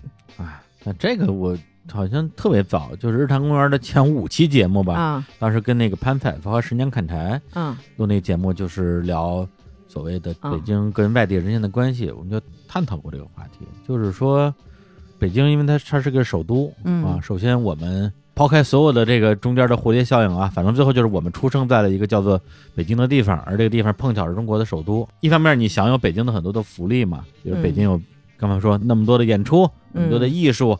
啊，还有那么发达的 地铁交通，反正这玩意儿也不知道有什么用，嗯，哎，是吧还是有用的。对，宇宙都有尽头，北京的地铁没有尽头哎，啊！就引用一句李雪琴琴李雪琴老师的名人名言。我现在就是宇宙的尽头在盘锦。嗯，对，也就是说，作为一个土生土长的，或者说可能也没有那么土生土长，就是北京户口的人吧，一出生就有北京户口的人吧，我觉得你享有的这种便利，跟由于你是北京带来的这种不方便，它是一个共生的一个东西。比如说有一天，如果咱们咱们迁多了啊，嗯首都不在北京了，比如迁到上海、迁到保定，随便迁哪儿，嗯，那肯定会大量的外来人口离开北京。那么你你所有的福利的部分也会也会跟着消失掉，对啊嗯，房价就会降下来。因为我作为一个所谓的，呃，当然你要是按照原教旨主义，我也不算北京人，是吧？嗯我一个京郊的算什么北京人呢？嗯所以很多时候我其实反能理解所谓的很多的北漂或者是外地人的嗯。想法，因为我在北京的生活轨迹跟那些外地人没有任何区别啊，会租房，租很多那房自己买房或者怎么怎怎么样，我就觉得说，为什么就因为你的出身，然后会遭到一个基于阶层意识的这种歧视跟排挤，我是非常愤慨的。包括之前疫情的时候，不是有段时间拿那湖北的身份证就嗯。寸步难行嘛，嗯。那后来就轮到北京了，嗯，北京后来不是疫情爆发了吗？对，然后北京人开始被全国人歧视，因为我之前我看到太多的所谓的北京人发表的关于歧视湖北人的言论了，嗯我觉得终于轮到你们尝尝这个滋味喽。嗯，我觉得所有有这种歧视观点的人都应该尝一尝被歧视的滋味。我觉得就需要多站在别人的立场想吧，对啊，真的是多多互相理解。对，而且这个事情最为什么要说这么多？我因为我觉得我比你可能更有立场来说这个话，因为你说的话可能好多人会来骂我，对又会来酸你，觉得说啊你外地人怎么样？那就怎么样呢？北京人了不起吗？没有什么人是了不起的，嗯，这个世界上没有了不起的人，嗯或者说了不起是别人觉得你了不起，嗯，谁也不要觉得自己了不起。哎，扯远了，扯远了。好了，好了，扯远了，扯远了。然后再讲个正面的事情，哎讲正面的事情。对呀、你你每次一聊愤慨的，我比你还愤慨。对，对，我也好吧那我来讲我也很不爽、啊。那我来讲，就是虽然就是开餐厅这件事让我很累呀、嗯然后遇到很多不好的事情，但是有个事情我倒是挺得意的，嗯因为时常我会去三元里菜市场，补点货，或者是看一下有什么新的东西。当然我们有供应商啦，我只是我会去菜市场，有时候补点货，然后就定期会叫员工餐啊什么。你看我从 三元里菜市场嗯叫员工餐的菜哦，叫嗯土豪。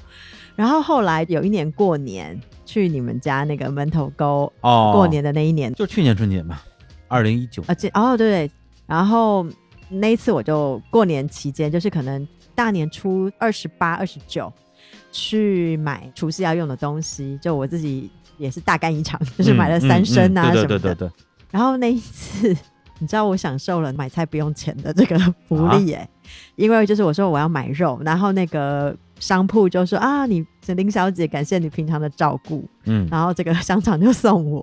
哦然后那个蔬菜摊就是你知道我买的那一堆东西啊，这一包就送你。你知道我那天有多拉风吗？就第一次感受到在三元里菜市场，横行乡里。就我不知道我那个 平常是花了多少钱，但是那一次你知道，嗯，就是一把就回来了，哎呀，还有这种人情味，还是有人情味的。对对对，因为平常他们菜市场的那个商户也很喜欢跟我聊天，我就会问他们一些问题啊，生意好不好什么，就是有点像朋友的感觉。嗯嗯他们也会跟我讲说最近就是海鲜哪里比较好，就是都会分享一些实时的讯息，然后包含哦家里什么小孩上小学啊、的事情。感觉非常好。让我想起了有一个也不算太老的港片，叫《每当变幻时》，陈哦奕迅跟杨千嬅演的那个。陈奕迅是卖鱼的嘛，对，鱼佬，然后杨千嬅是卖什么的呀？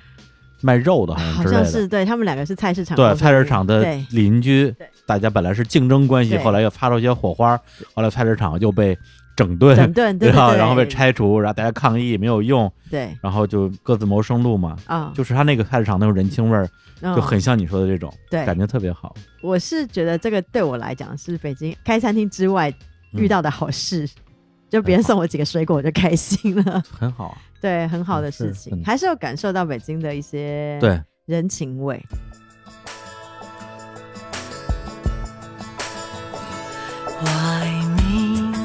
过去。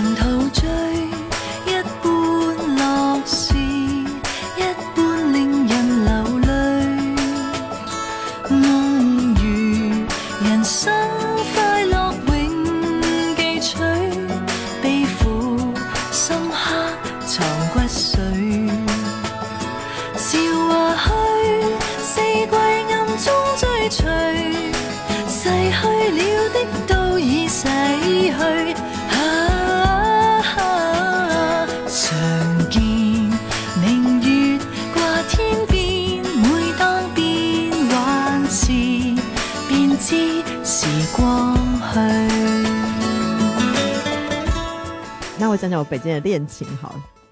哦，北京还有恋情呢，当然了，我怎么不知道？我怎么可能告诉你？没有，就是在北京也是会有一些约会的对象，哦，都会是一个非常疯狂美好的约会。哇哦，对，哇哦！我觉得我的约会对象他们都也很辛苦，是因为因为我体力充沛，然后每次约我出去喝酒，你知道我都喝不醉，嗯，就我是酒力很好，他想把我灌倒都灌不倒，只能搞到自己快倒。我就是永远都会说。哎、那等一下再陪我去个地方，大家都以为我要把他们带回家，但是没想到说，哎、我想去鼓楼看夜景，或者是我要去角楼看夜景，哎呀，然后他们都拖着这种嗯疲惫的身躯，然后陪我去啊，还是去了，去那个角楼，就坐在角楼，然后看着那个你知道角楼的夜景是很漂亮的。怪不得我没有资格跟你 dating，因为我根本第一场都撑不下来，都瘫下了。对，然后嗯就是有几个美好的记忆，就比方说我很喜欢去大悦啤酒的胡同店，但是那个在哪个胡同我现在讲不出来。嗯嗯然后因为它是一个胡同改建的，然后里面是有老树，嗯然后每次就是喝到可能快十一点的时候，嗯，然后他们就会出来就说啊换杯子，本来是玻璃杯装的嘛，然后就把它倒到塑料杯。他说：“等一下，我们十点要打烊了，喝不完自己拿着杯子走。哦” 对，为什么呢？因为邻居很爱举报，啊，对胡同的邻居觉得大家喝酒讲话很吵，对，所以就是只能让他们开到十点半。嗯。这就是也是你知道很美好的回忆，就是乘着夏日晚风，骑着我的小摩托，嗯，然后去胡同玩，然后喝个小酒，对。然后搭上计程车，北京的胡同文化其实现在还是有一点点的，嗯，就是特别是在鼓楼整个那个大的区域吧，确实还有一些很值得逛的胡同。我今年几月份？四五月份还是五六月份啊？逛过一次，那次好像是五条人临时有一场演出在江湖，而且是不对外售票的。他那时候还没有火，那时候正在拍《月下》，正在拍，哦，然后《月下》还没播，所以后来我们分析了一下，那场应该是为了给《月下》拍素材，然后取材，嗯，然后办了那么一场演出。但是等于说就是没有对外售票，免票的全都是朋友带朋友那种。嗯但是他实际上只唱了半个小时，嗯更加证明他就是为了拍拍才演的嘛。哦后来我就从那儿出来之后，因为他那个地儿也在南锣鼓巷那区域嘛，嗯他在东棉花嘛，跟中戏一个胡同。嗯，后来在胡同那天晚上溜达了两三个小时吧，特别舒服。哎，我想到有一次我忘记是什么事了，应该是今年的四五月份，嗯，我还有乐乐还有你，我们不知道做了什么事，最后在胡同走了一下。咱们是去故宫那次吧？啊、对对对对，去嗯故宫，后来去找石老板，对，然后咱们仨。我们是从石老板那边结束，然后从石老板办公室走出来。对，咱们后来是要去那个隆福寺那啊儿隆福寺那儿喝酒，对但是进去之后稍微有点迷路，然后就多走了几圈。对隆福寺里边有一个那个精酿嘛，对，然后你就突然间仰天长啸说啊，我好久没有散步了，嗯就，说我好久没有逛胡同了。是是是对，那就是我觉得北京几个美好的记忆。是的，然后我再想想不好的事情。嗯那我来讲一个可能会被网友骂，但是我觉得 无所谓。我觉得北京医护人员值得更多的尊重以及更多的重视。嗯其实也就是上上个礼拜，哦，我被狗啃了，然后我就其实非常镇定，因哦为我是被别人家的狗啃了啊，对别人家的狗啃，不是被我家的狗啃。然后呢，因为我其实是一个动物咬伤专业户，这个我一直没有讲过这些故事。嗯然后以前就是我手上经手过很多动物，所以常常会有动物抓咬伤的这个困扰。我那天其实被一只德国牧羊犬给啃了一口，嗯非常的镇定，我就跟主人说：“哦，我被咬了。”然后我就说把那个狗的免疫证、疫苗证，然后发给我。然后因为那是我邻居，就发给我，就说好，那我去医院看医生。嗯，那就在三里屯被咬的，所以我就去了那个三里屯某间很大的医院，某大医院。对某大医院。嗯。去了之后呢，因为是晚上，所以是挂急诊，他们就看不了我，意思就是说他们这边不能打疫苗。嗯。那我其实也反映，我就说我应该不需要打疫苗，是因为狗狗已经免疫了，对，我觉得应该你们帮我清理伤口就好了。嗯但是我总感觉医护人员可能有太多的压力，就是说他们必须照着 SOP 走，嗯就是说嗯。哦，狗咬伤一定要做 A 跟 B 跟 C，所以他们没办法，他们等于是说，那我们不能帮你处理，因为我们这里没有疫苗，嗯，那你要去 A 第二间医院。就是也不能帮你清理伤口，，总之所有的医院，我那天晚上去了六家医院，嗯。到第六家医院的时候才帮我清理伤口。我会觉得北京的医疗人员值得更多的尊重，是说，我觉得是因为很多的医疗资源分配不均，或者说他们的权限分配不清，嗯，所以他们没办法处理，但是你又不能让他们就是逾越他的权限的事情，嗯。所以他们唯一的方式可能就只有拒绝。是，当晚我被六家医院退货的时候，嗯。我其实内心觉得啊，可能我觉得真的是浪费时间，浪费很多时间。所以我觉得这个事情，我其实讲的很保守，当然我其实也有啊气愤的点。当然当然，我就觉得是说，其实北京已经是首都了，嗯你值得更多更专业的处理方式，而不是用这种比较消极的方式去折腾病人。就是我就是被折腾的那个人，对。但是也能理解。对，因为你这个经历，你上次比较详细的给我讲了一遍之后，说老实话，因为我在北京待了四十多年，对你说那些东西对我来讲太熟悉了，嗯就碰到过太多次了。不光是医院，就所有的窗口部门吧，就是嗯折返跑的这个经历，大家应该都有过，包括这个互相推啊，嗯这个推那个，那个推那个。很多时候，其实对我们来讲，你也不能说习惯了，因为让你觉得痛苦的事情，怎么也不会真的习惯。对，嗯但很多时候也是没办法，而且就像你说的，医护人员他们也就是普通的上班族嘛，嗯，他可能其实也想帮我，但是他帮不了。对啊，或者说如果他真的想要跳出他们的那个规则来帮你的话，他就要承担相当的风险，嗯，除非他是你的好朋友，那可能另外一回事。对他可能可以在安全范围内违规帮你治疗一下什么之类的，嗯对。但是谁愿意给自己找麻烦呢？嗯但是再反过来讲，像你这种情况，是不是一定要跑六家医院才能把这个事情搞清楚？因为嗯你也不是说像没头苍蝇一样，嗯，东一家西一家都是按照上一家医院的指示对，到下一个医院，而且嗯。去之前还会打电话反复确认是不是可以，就去了之后就是不可以，对，那就是等于说从一个咱们就说消费者角度吧，确实已经尽到全力了，对。但，是最后就是没有办法，就是被踢来踢去，对。怎么说呀？因为我在北京其实也没有真的看过太多次病，对，但是少有的几次经验，着实让我大开眼界。嗨，好好锻炼身体吧。对，就是大家就是要多多的照顾好自己身体。但被狗咬这个我也 避免不了。是的，是的，对那说到狗，哎啊，这次真的就是长期居住在北京，这次要离开呢，可能嗯，什么都没有带走，带走就是回忆跟狗吧。对，不想带走我吗？你自己会走，但你现在膝盖不好，走不了，我我连个狗都不如吗？因为他全世界他只有我啊，嗯，你不是只有我。你跟狗争风吃醋，莫名其妙。对，它是你的狗。它现在正式是我的狗对我正好昨天刚看了那个《小王子》的那个电影版，哦，就小王子后来到地球嘛，嗯。看到了一个玫瑰园，嗯。他就说啊，原来我那朵玫瑰只是一朵普通的玫瑰，千千万万朵玫瑰中的一朵。然后那个是狐狸还是跟他说说嗯不狐，它不是千千万万玫瑰中的其中一朵，它是你你的玫的玫瑰，对啊。它，是你的脚牛。对。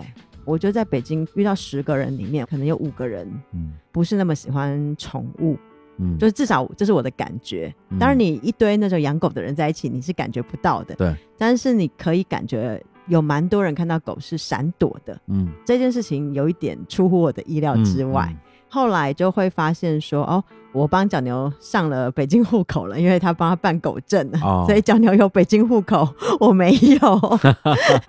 然后也帮他打了该打的所有疫苗，所以其实要先讲，就是说，真的养宠物就是要负责任，因为我之前比较少讲那个小牛的身世，哦。但是我真的也是要强力谴责一下，啊，原来的主人，原来的主人，就是我坦白讲，我挺生气的，是嗯。因为很多人你就不能因为法斗可爱或者是狗狗可爱，看了一个电影你就养它，因为你要养它，你要付出非常非常多的心力跟精力。嗯生命不是你说丢就丢的，因为它认得你。嗯小牛的主人种种因素，就是因为家里可能要生小孩，就把嗯它给扔了。本来就是要扔到那种乡下，啊，真的扔啊，嗯，真的要扔到乡下。然后后来他爸爸来找我，疫情期间嗯，说求求我把它给收了。对，是你的以前的邻居，对，以前的邻居，我之前也是一直拒绝的，因为我觉得我没有能力养狗。但是嗯。我觉得这个人总是会有共情的能力吧，我就觉得说，好吧，要养就负责到底，然后我就正式收养它，帮他办身份证，嗯。然后妈妈，你知道名字主人是我，然后就觉得好像签了什么结婚协议，嗯。就是要对他负责任。就开始跟他做很多心理的建设。其实宠物是需要有很多心理的建设，把它的不安的情绪给，稳定住。之后就是包含宠物医疗啦，然后比如说你要带宠物出去玩的话，嗯没有车子，因为我在北京是没有车子的，很麻烦。嗯，就是你要想尽各种办法，然后去找宠物友好餐厅啊等等的。嗯啊，那，这方面我是觉得，至少在北京，嗯可能相较于上海，不是那么那么的友善，嗯就是有很大的提升的空间。然后这次就是要搬小牛回去，一开始我是想说我要用火车载小牛，是因为它是属于短鼻子类的狗，嗯，不适合搭飞机。嗯然后有一些案例，像贾玲的狗，就是因为搭飞机所以过世了。哦，，对，我就决定要坐火车，结果不知道为什么，就是因为疫情的原因，嗯所以活体托运取消。嗯，嗯，对，然后真的没办法，我就找了一个专业的那种代运公司，把小牛送到深圳这样子。包机，对，包机送他去，嗯。在有氧舱里面。哦，然后我本来还一度想说，算了，我干脆骑脚踏车 骑骑回深圳好了。你跟我你跟我说过，对，然后 你真的很爱骑脚踏车，对我真的我就想到，后来我算了一下，我用百度的那个估算，嗯，然后算不出来，因为他就是说路程过远，建议您采用其他方式。中间还要穿过长江黄河。对对后来想说，嗯，三千老师要不要跟他借个摩托车？我天，我天！然后就想要把他载去嗯，逍遥骑士了。逍遥骑士把他载走。后来发现真的没有办法，嗯不然就是要开车，但是开车嗯我可能要开个五六天吧，嗯，可能也就是没办法，只有这个方式可以带他走。我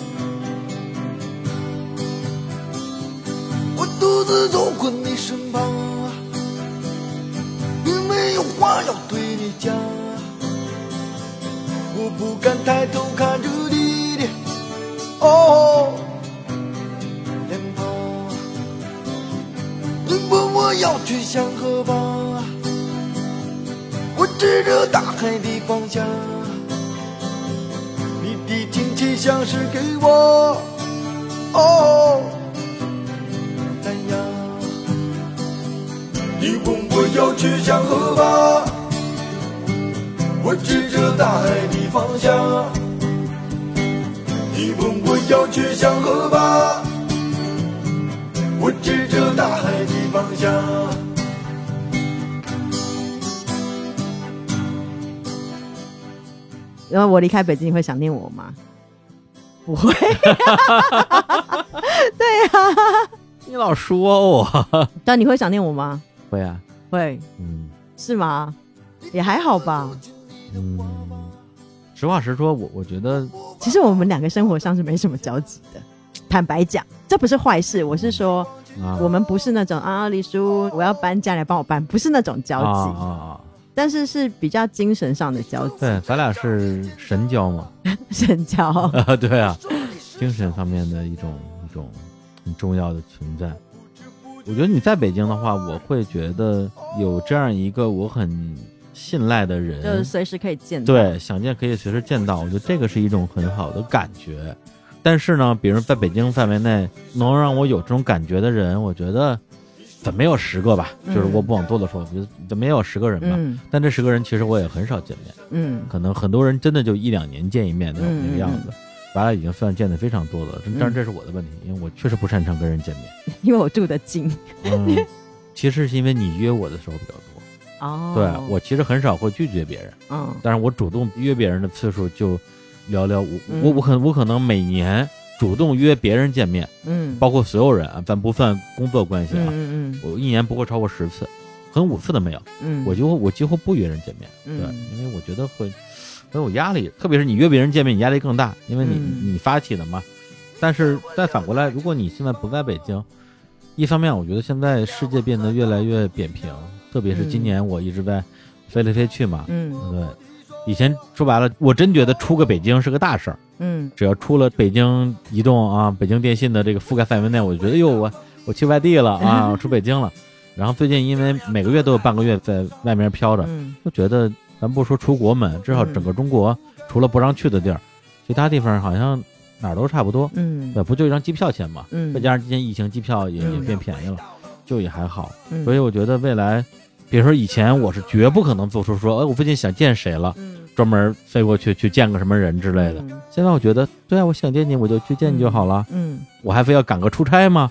嗯我还要赶个什么事情吗？我觉得就这方面，就是说，哎呀，好像见不到的这种压力感不太会有。嗯那比如说张湛，张湛走的时候，我我就会有。嗯对，因为英国这个嗯他能去，我不能去，嗯或者我去了之后可能我就回不来。嗯，对，这个会有压力。对，那我还要再分享一个，我觉得自己觉得很有意思的北京的嗯事情，只有北京会发生的事情。哎，就是疫情期间，台湾有个新闻，台湾有一些在偏乡的医院，就是意大利的医院，然后呢，因为那个神父已经等于是到宜兰罗东那个地方盖了那种什么圣母医院，哦，那个时候刚好疫情就是非常严重的时候，意大利可能他们的神父死了非常多人。哦，然后那个神父就在新闻上就讲说啊，救救我的家乡这样子。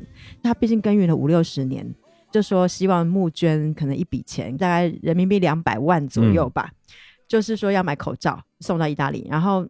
没想到七天的时间，就是那种卖菜的阿婆啊，骑脚踏车，嗯就很多人曾经受到医院的恩惠的人就来捐口罩，嗯然后就突破了人民币大概三四千万，嗯民众自发捐款的，嗯其实非常多，比他预期多了十倍以上。然后那时候我就突然想了一下，哎，这些传教士为什么他们会来这个地方？我就稍微简单的研究了一下历史，嗯我就发现哦，原来其实从可能十七世纪那个时候。第一个从意大利啊，或者是从嗯。欧洲开始来华传教的利玛窦，嗯。他可能就先开了这个先河，然后我就看了一下利玛窦的纪录片等等的，然后就发现说哇，利玛窦从意大利然后到澳门之后，从澳门到广州，广州到了上海。跟徐光启一起翻译了《几何原本》嗯。所以那个徐家汇就是纪念徐光启嘛。哦，然后后来，因为他一直想要宣扬一下宗教的事情，就想要进北京，然后去找皇上。嗯好不容易就带了一些什么钟表啊，你们现在在珍宝馆里面，嗯故宫珍宝馆馆里面看到很多东西，就是他能可能嗯有他们那时候带来，就是他献上一些欧洲的钟表，然后就给当初的皇帝。然后皇帝就觉得，哎，这个传教士带来科学靠谱，就让他在北京开始宣扬他们的宗教。嗯然后你知道有他立马都有盖的教堂就在北京吗？啊，不知道，就是你们只要查北京的两个教堂，一个是南堂跟北堂。然后我那时候疫情期间，因为北京都没有什么人，嗯然后我就觉得特别感动，然后我就骑了单车啊，到了南堂去。南堂门口呢，有两个很大的雕像，嗯，就是有一个是利玛窦，在哪儿啊？牛街附近。啊，牛街那边，对，然后我就觉得哇，利玛窦，然后我就开始又骑脚车就探头进去东看西看，就发现他墙壁上就有写说，哦，就是类似第一任的主管管事的人，他就写利玛窦。哦，对，然后就是他有刻很多那个名字在上面，然后立马都是第一任的教师，然后我就觉得说，哇，这个历史如果我没有在北京，然后自己骑脚踏车嗯。来一趟，我真的看不到这些曾经过去的事情。嗯嗯，所以这是我觉得在北京有很多小小的宝藏，对，对然后可以被大家发掘一下，对就是很多很有意思的事情。是，之前好像跟哪个朋友聊过这个，就是说，让自己所处的这个大环境建立一个重新陌生化的过程。嗯，对，因为有时候你太熟悉了，你觉得哎，北京啊，哪儿没去过呀？或者北嗯京有什么可玩的呀？但实际上很多地方都是你带我去的，哦你带我去的。对，雍和宫我我一辈子没去过，哦 你带我去的嘛。对，如果你不带我的话，我可能这辈子就真的不会不会，去因为我觉得我跟他没有什么关系。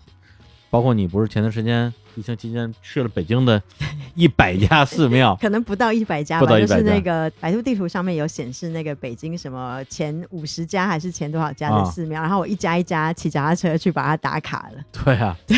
太厉害了 就。是太无聊了，然后真的是骑脚踏车，而且那时候挺冷的，应该是三月四月，嗯，也就是你，对也只有我热爱骑单车，对啊。然后脚牛在后面，哎真的吗？因为我买了一个篮子，哦然后拖着脚牛一起去。哎呀，有些在很遥远，有些在你家附近，在门头沟。骑车到门头沟对啊，对啊，对啊。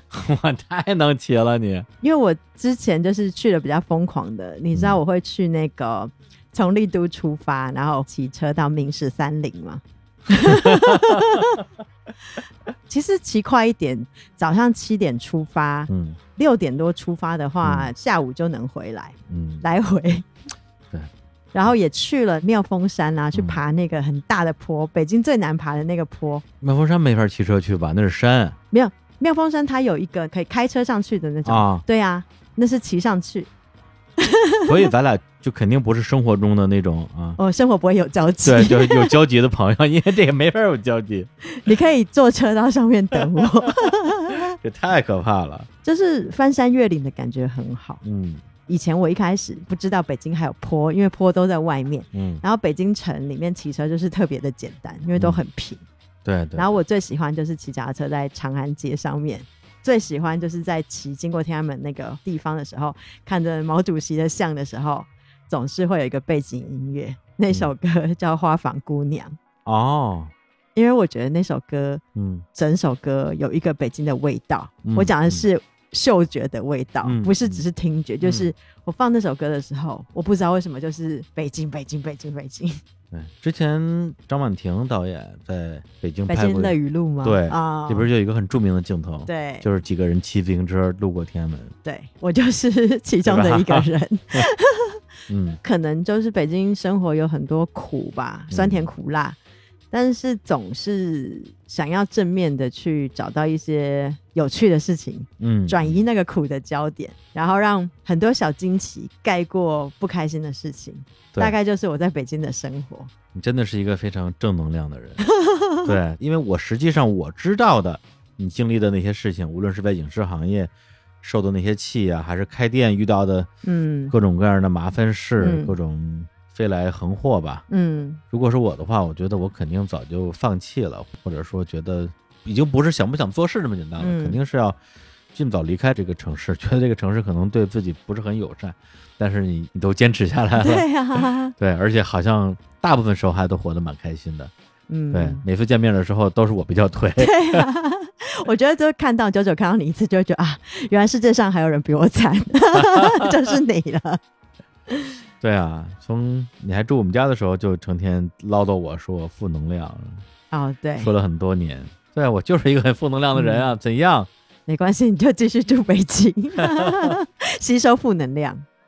嗯然后，反正我觉得到时候那个剪接的时候，帮我剪一些北京的歌进去吧，北京的什么歌啊？就是《花房姑娘》啊，好呀，那我来点几首我觉得是北京的歌，你还有什么什么歌？爱静的歌。爱静哪首歌？爱静没有北京的歌啊？呃，没有北京的，但是那个一九九七感觉像是北，嗨因为那个时候我记得他是啊北京人，他不是北京人，他不是沈他是沈阳人。哦，沈阳人吗？嗯反正就是我的印象，他就是、啊，北京来的，北方来的。对，因为他在东方歌舞团嘛，东方歌舞团在北京。然后我要点，我想想看，狼哥总要点一首，哈哈哈，不行，他北京的冬天了啊。对我要点狼哥，但是那歌不是他的，我要点那个旅途，旅途狼哥唱的，我是歌手唱啊，唱的，翻唱朴树的那首是吧？嗯，你点的歌还挺刁钻，然后是刁钻吗？对啊还有 会吗？还有老狼翻唱朴树的那种。对，这就是我你知道北京印象。嗯，北京还有什么东西啊？都想不出来了。德云社，我去看了德云社，啊，你看过是吧？我看了德云社。嗯，然后北京哇，真的干过好多事哦，好难细数。你觉得北京最美的是什么？北京最美的，我觉得是夜深人静的时候，嗯坐在角楼边边一个人的时候，嗯，然后拿着一杯那可能一杯啤酒吧，然后看着从大悦带出来的啤酒。呃没有没有，就可能另外买的啤酒，嗯然后。那个角楼有的时候会有星星，嗯然后我会在那个角楼边。最近角楼那个地方它已经整修好了，以前那个地方它是一个，就是还有一些那种施工的背景板，然后你嗯就可以坐在那个石阶上面，靠着那个背景板，然后看着嗯角楼。总是半夜会有几个大爷在角楼边边钓鱼，半夜。对，半夜钓泥鳅或钓鱼，我不知道他们钓什么，嗯就是看着那个画面，嗯然后没有声音，嗯，是我觉得北京最美的样子。而且那个时候的故宫也更像是那种历史里面走出来的对这样一个建筑对啊。怪不得你那么喜欢逛那个紫禁城。对，我没有很喜欢逛紫禁城，啊我喜欢去角楼，就是外面的那个西北角外面啊角楼。然后紫禁城呢，那我要讲个坏话，就是哎都这么感性。嗯没有，因为我很喜欢逛博物馆，对然后我觉得紫禁城它值得更好的规划。嗯因为我第一次跟李叔去紫禁城的时候，李叔就走一半就不想走了，因为故宫太大了。太大了。但我也觉得，就是说，因为我去了很多很多次，嗯故宫大到很容易迷路，嗯也是因为它指标其实没有那么那么的清楚，嗯所以我觉得故宫它值得更好更好的动线。嗯，嗯，对，这个东西也延伸到所有其他的博物馆，嗯。国博、首都博物馆，因为我真的是太常去 博物馆的人了，嗯嗯，然后有的时候都会有很多感慨。对是，因为我前阵子才去陕西陕西历史博物馆嘛，西安。吗？西安对，哦，然后规划的非常好，啊，真的呀，嗯，搞得我想去看看了。我觉得陕历博嗯可以去，然后也要去碑林博物馆，就是那个嗯张湛老师有讲的那个大型景教流行碑，哦，就在那个碑林博物馆里面。碑林博物馆，那看到哦就会觉得很感动，就觉得北京可能值得大家更认真的对待它吧。嗯然后我讲一个比较正面的事情好了，因为我那天是被狗咬了之后嘛，嗯那可能就是说包含被六家医院退货。那其中有一家医院呢，其实他们做了一个说明，一个表格，就是告诉你说，哦，这个北京如果你被狗咬，哪些医院可以嗯救治你，而对且非常清楚，地址、电话，然后营业时间。营业时间，对我会觉得那个是在黑暗当中的一盏明灯。嗯，嗯，终于找到一个规范了，对他找到一个规范了。我会觉得说，离开北京之前，如果我仅仅是被狗咬，然后一肚子气，被六家医院退货，这个心情走，我觉得不 OK。嗯。所以，反正我就发了这个表格，嗯。给到了三里屯某知名大医院。嗯。我不知道他们会不会把这个表格放贴出来。贴出来。嗯。对，然后我觉得那我可能要更正面积极一点，是我要把我那天去过的所有的医院，我通通要把这个表格发给他们，对。希望你们可以贴出来。对，这样就不会出现医护人员在给你指引方向的时候，他自己也不知道自己说对不对对。对他说你可以去某某医院，某某医院一定能解决，对他们现在正在营业。结果对去了之后发现他们既不营业也不能解决，对，但实际上这个不是一个不可能解决的问题嘛。然后我回想到，就是很久很久以前在大内密谈的时候，你好像有一期，虽然没有我，但是你提到我，我刚才就是要讲这个事情。对你说到你送这个就医指南啊，这个表格的时候，我就想到，我说这就是你会做的事情啊。对咱们二零一四年在那个台北那个总统府对。对面有一个车，然呃，后不是总统府对面，就是总统府的旁边，旁边是吧？有一个车就乱停车嘛，违章停车嘛。军，车，军车哈。对。然后你就打电话给什么什么热线，对，投诉他，嗯。就说这个车子乱停车，嗯，然后还被 北京市民李志明阻止了，说：“哎，你别，你别。别给，自己惹事儿。嗯，对，差不多。哎”然后因为你后来把它讲出来之后，嗯我其实挺感触的是，我老是觉得我们不可以只有抱怨，就是嗯。你抱怨其实于事无补，那你应该要做一点点事情，哪怕那个事情可能没用，但它嗯。好处是它可能有用。对，那就是那个黑暗里面的小小的一个小星光吧。所以很多时候，我觉得我自己在就面对一些选择的时候吧，确实也嗯。是说，到底我是要做一些让世界变得更好的事情，嗯。还是去选择一个更好的世界，嗯也会有这样的纠结吧。嗯或者说，很多时候，当你想做什么事情的时候，你有一个很大的一个犹豫，在于这个事情你觉得很有可能没有用，或者嗯说它基本上不太会有用。这个东西会成为一个心魔，然后会阻止我去做那些事情。可是我觉得改变总是很难的嘛。那要怎么改变？就唯有你要去改变，它才会改变。就是如果你已经放弃了，那这个事情永远不会改变。这个是我的心态。哦，对，这是一种逻辑嘛。嗯对但我现在我会觉得说，如果我改变我的出发点，嗯如果我的出发点不是要一个结果，嗯就是要一种可能性，嗯，或者说是一种表达方式。嗯比如说给这家医院把这个表格发过去，嗯，我觉得哪怕最后没有任何人把它贴出来，但是嗯我相信不会没有任何人心里面被触动的。嗯我觉得会有人被触动的。嗯我觉得这个可能有可能就是一件有价值的事情了，或者说连这个结果我都可以不去追求。我觉得追求的就是我做这件事情的一个发心吧。我觉得就是我做这件事情，坦白讲，就是调整自己的心态，因为我觉得就是说，他们不是不帮我，只是他们不知道。嗯你就把你找到的讯息分享给他们，仅此而已。嗯，那你也不会是带着一颗怀恨的心离开嘛，嗯反而你的结局是，哎、我好像做了一件对。挺不错的事情，对吧？你还拿来说嘴，以后子子孙孙就 哎、那个表格是我发的，对，万一呢？万一有人把这个表格贴出来了，可能就会帮助到很多像你之前那样的人，他就可以少跑几家医院嘛。对啊，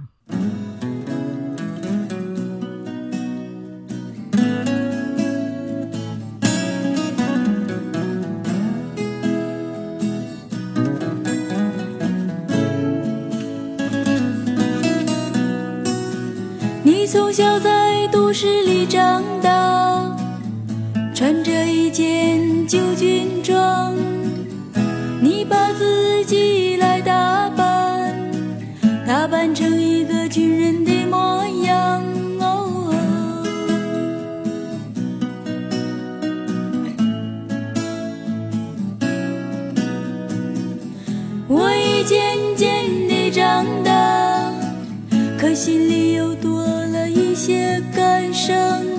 是不是你也正在伪装？伪装成一个我忍不住的模样。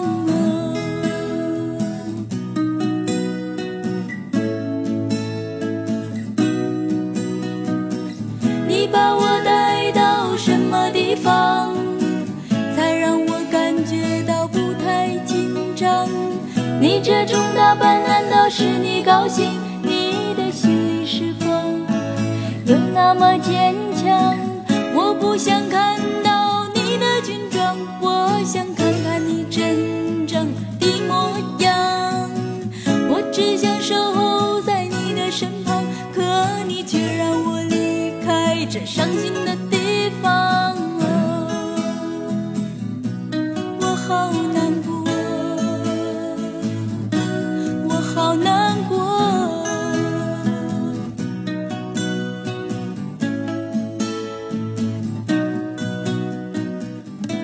这几天因为在收很多家具嘛，就会发现说，天哪，我在北京的好多东西嗯。都不是我买。的，哦，除了衣服以外，我可能绝大部分 百分之七十以上的东西都是别人给我的。衣服都不是自己买的啊。对，现在穿的衣服。看看今天穿的这些哦不是自己买的，这件是我自己买的，真的吗？我有两件。我现在穿的是日产的那个帽帽帽衫帽衫。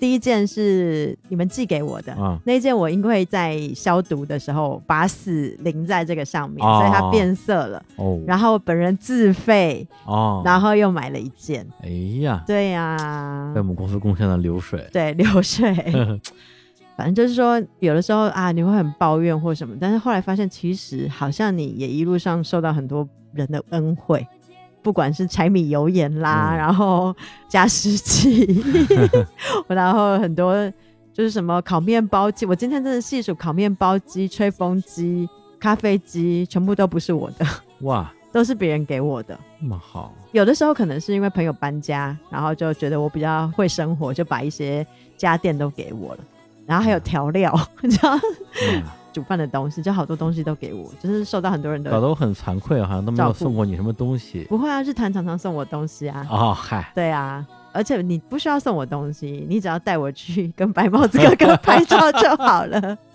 我只有对见到你的时候不那么腿就好了。对啊，不要这么腿。然后怎么说啊？虽然这一集可能就是因为我有很多东西藏着掖着不敢讲，因为讲了 的确我觉得跟很多人的隐私啊不太好，嗯或者是觉得会感觉到有危险。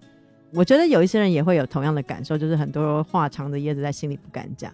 但我觉得嗯还是得开心吧，就是做多一点让自己开心的事情，是，做运动啊，然后找朋友聊天，嗯，然后 do something。你会想我吗？我吗？我会想你啊，嗯。但是不会那么长。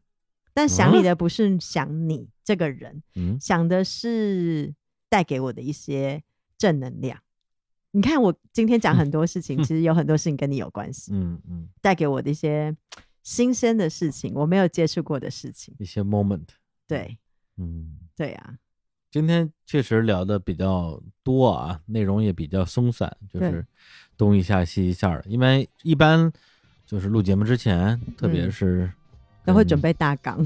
对，就准备大纲。所有听上去没有大纲的节目，其实背后也都有大纲，而且还会蛮严丝合缝的那种感觉。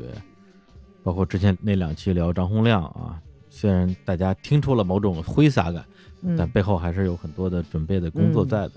但今天的节目确实没准备，然后确实觉得没有什么可准备的，因为就是跟一个老朋友大家聊一聊这个离愁别绪嘛。对因为，我要讲为什么，是因为我从至少今年二零二零年，我都没有跟李叔好好聊过一一次天，我唯有用这个来录音这件事情，可以让他专心的跟我聊天。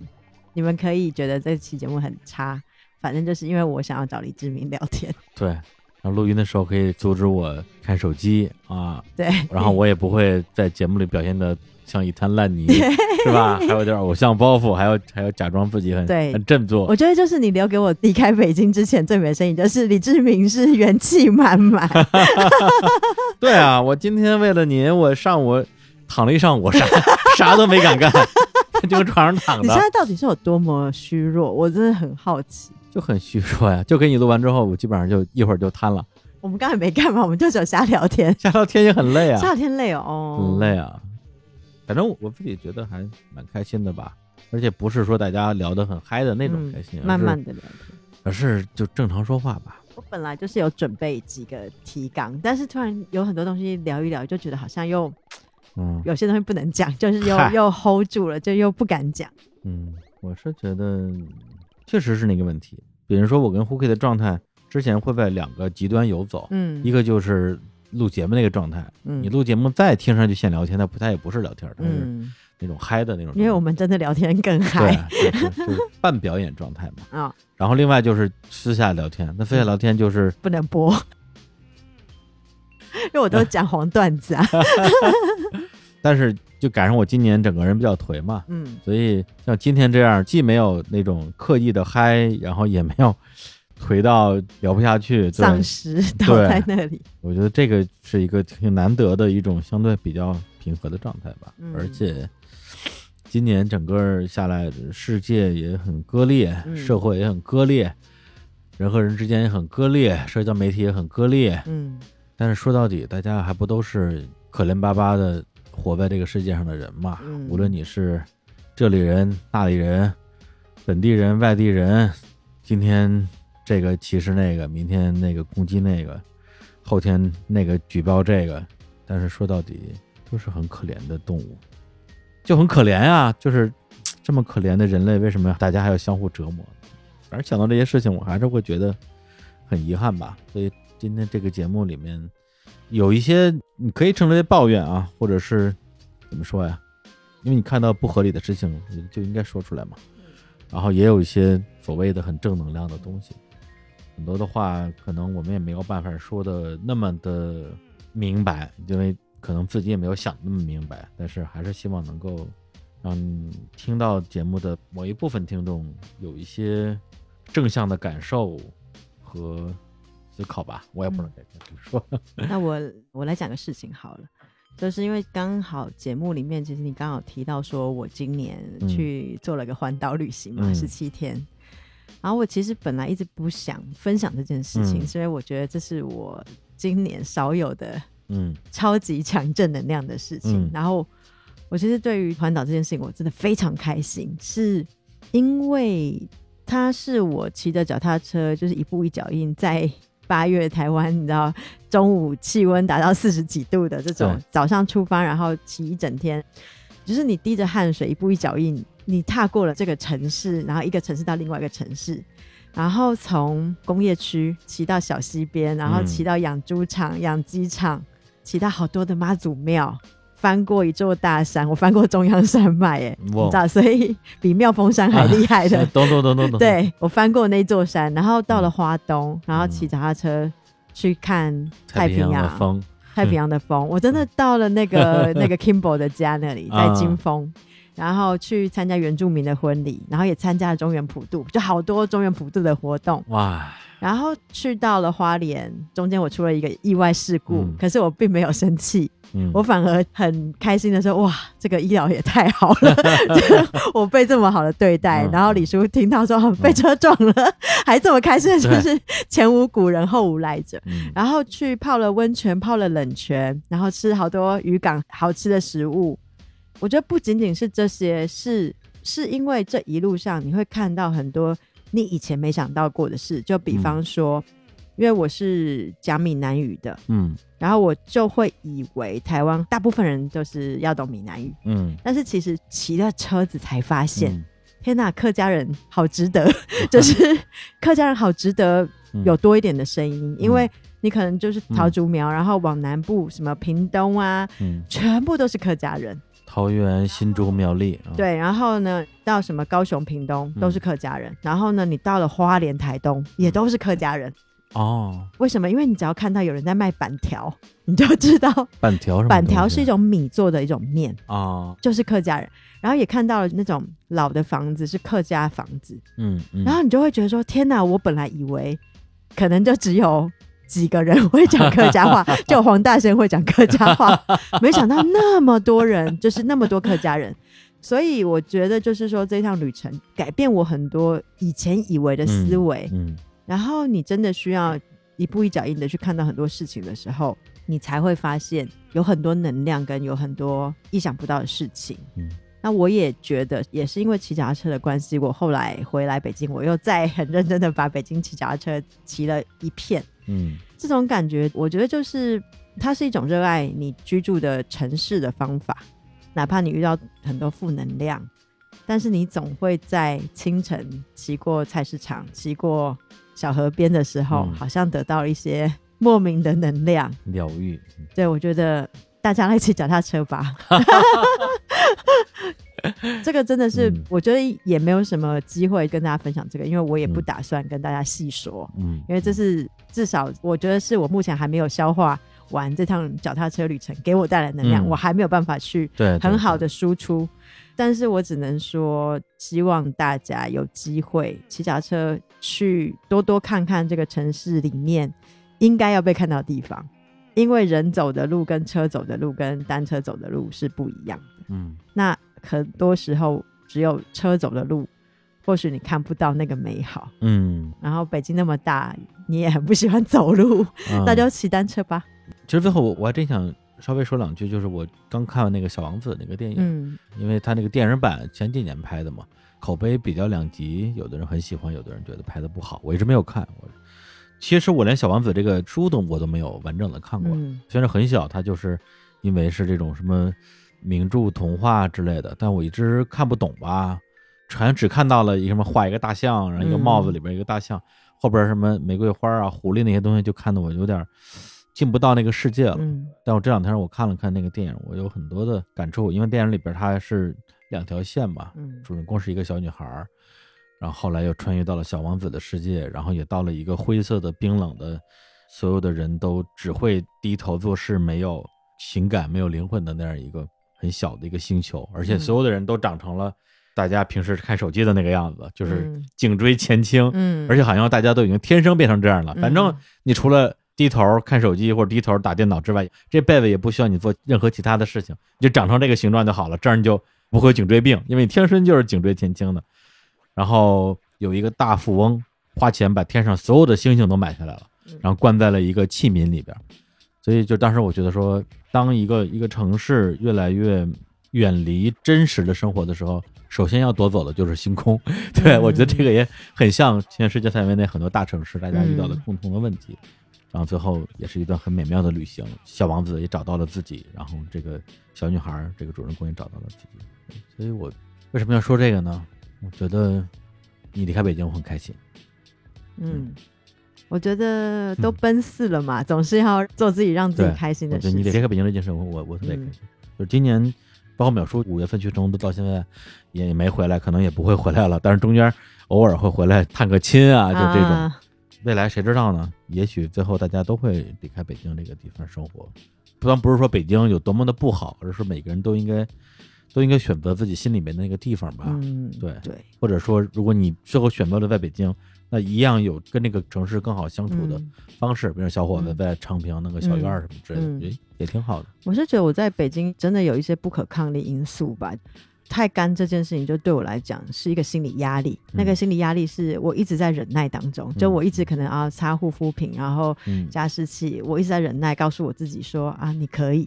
可是每每比如说我这次可能回老家两个月、嗯三个月，我一回到北京我就流鼻血了。你会发现说，就是的确我或许过去的一段时间我真的在忍耐，但是因为这两个月又把我打回原形。嗯，嗯那你又要再修炼，但是这个隐形的这种压力是一直存在我心中，就是我一直会身体不舒服，嗯但是你看起来我都没事，但是对我常常会跟你们说很干很干很干，嗯嗯是因为我真的不舒服。对，然后我就希望说，因为年龄到了一个阶段，嗯人生或许会迈入另外一个阶段，应该要做自己开心的事情，这个比较重要。对，好像是一个习惯了北京的天气，或者是同样来自于干燥地区的人，觉得是一个很小的事情，嗯或者是一个是不是有点矫情的事情？嗯但我觉得每一个人对于环境的敏感的点是不一样的。嗯只要你觉得这个东西对你嗯来讲是个问题，那它就是个问题，就不用管别人怎么样。嗯比如对我来讲，北京的这种巨大的城市噪音就是个问题。嗯，我几乎很难找到一个能让我很安静的睡一觉的一个地方。对很多人这不是问题，对于年轻的我来讲，这也不是个问题。嗯但是对今天我来讲，它就是个问题。一星期、一个月睡不了一个好觉，它当然是个问题。对，所以才会每天都半死不活嘛。哎呀，不要 帮自己找理由开脱，快点早上起来跟我做瑜伽，做 瑜伽啊，做瑜伽。然后我们线上做瑜伽，线上做瑜伽。嗯，然后最后我选的那几首歌你要放以外呢，那你点一首歌送给我。然后我哎不知道那是什么歌，点点点点让我就是努力的把这个节目听到最后，然后听，还是我直接拉到后面看你到底放什么歌，行行行，找一首歌送给我好了。对不要汪峰的，我不要北京北京，也不要晚安北京我，不要晚安北京，我不要这个，送你一首谢晓东的《北京的北桥前子》，我不要，我可是会唱这个歌。我跟你们去 KTV，你们就唱了，我不要蔡国庆的。好的，对啊，那就把这首歌的悬念留到最后吧，因为截止到现在为止，我也不知道我要放什么歌，我好好 好好想一想。好啊嗯。然后因为不在北京，所以原则上没有什么机会嗯，录音给大家听。嗯但是呢，前几天嗯我帮着乐乐囤了一些日日好物的货，然后好像一天录了多少期？没有是随口说说就录了十 十一期，然后因为生活很多小乐趣嘛，嗯就是分享给大家。好啊，对大家未来想听到 Hooky 的声音，可以去《日日好物》这档节目里边，哪怕我自己做一个博客，不管你 可以可以，你做什么事情我都支持。是吗？对，支持要给我钱吗？可以啊，我可以给你钱。对啊，太害怕孵化我吗？对，做什么？呼吸新鲜空气做你喜欢的事情。啊！嗯好啦，那就有缘再见，各位听众，拜拜。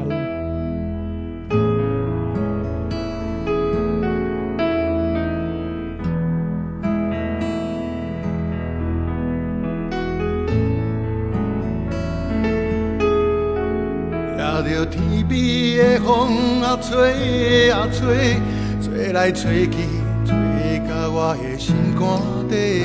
一个缭乱繁华的世界，好佳哉有你陪我走一逝。看着天边的月亮，我挂在遐，骑车转来转来半冰山，过去的艰苦。了一世人，只想讲看到明仔日头赤呀呀。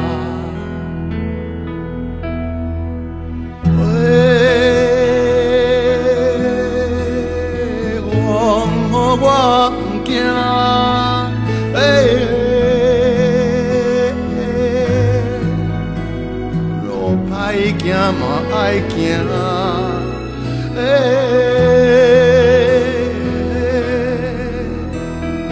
日头要落山，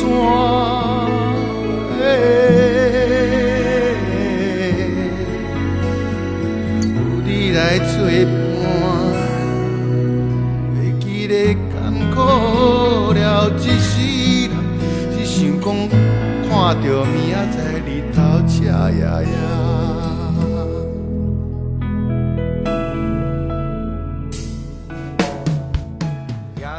Hello，大家好，我是李叔。嗯，这期节目的录制时间呢是二零二零年的十一月底。这期节目本来我的想法是要在二零二零年的最后一天播出，因为那段时间确实有很多的感慨，因为有很多的听众在陆续留言说，为什么要在这一年没有在日坛的节目里听到很多的主播的声音？但实际上发生的事情呢，就是几乎每一位主播在这一年里面都有非常具体的原因，而且某种意义上都是和这次的疫情密切相关的。比如说 Hooky，他本来是在北京经营自己的日料店，但是呢，因为这个店迟迟无法正常开始营业，所以他也在去年把这个店转让掉，告别了北京的这一段不长不短的生活吧。虽然我们经常会挂在嘴边上，会说说疫情是不是要过去了，对，但是我会觉得说，呃，疫情真的深刻的改变了我们每一个人的生活，而且很多我们熟知的事物可能永远不会再回到我们的身边。但是万万没想到的是呢，就在这些节目录制完成之后的两个半月啊的今天，就是二月十五号，呃，我自己也已经离开了北京将近一个月的时间，而且呢，因为身体健康的原因，可能要休息很长一段时间。嗯，我相信很多听众也能够感受到，就是这个世界在过去一年之间发生的诸多的变化，而这种变化呢，也拉远了人和人之间的距离。所以我本来很想说，不知道下一次在日坛再听到 Hooky 的声音会是在什么时候，但是现在我连下一次在日坛听到自己的声音或者什么时候都不知道，所以这个真的是一种无常。但是最近我学到了一点呢，就是无常这个事情，某种意义上来讲，它对所有人是公平的。比如说，在我休息这段时间，大家可以听到更加不一样的日产公园，大家会听到很多没有听过的声音，很多没有见过的名字。我也非常希望大家可以把更多的精力放在这些由无常带来的美好的事情上面，而不是无限缅怀于已经失去的时间和事物。因为过去的事情就真的过去了，就像二零二零年，就像上一个鼠年一样。那么在这里，我也祝大家新年快乐，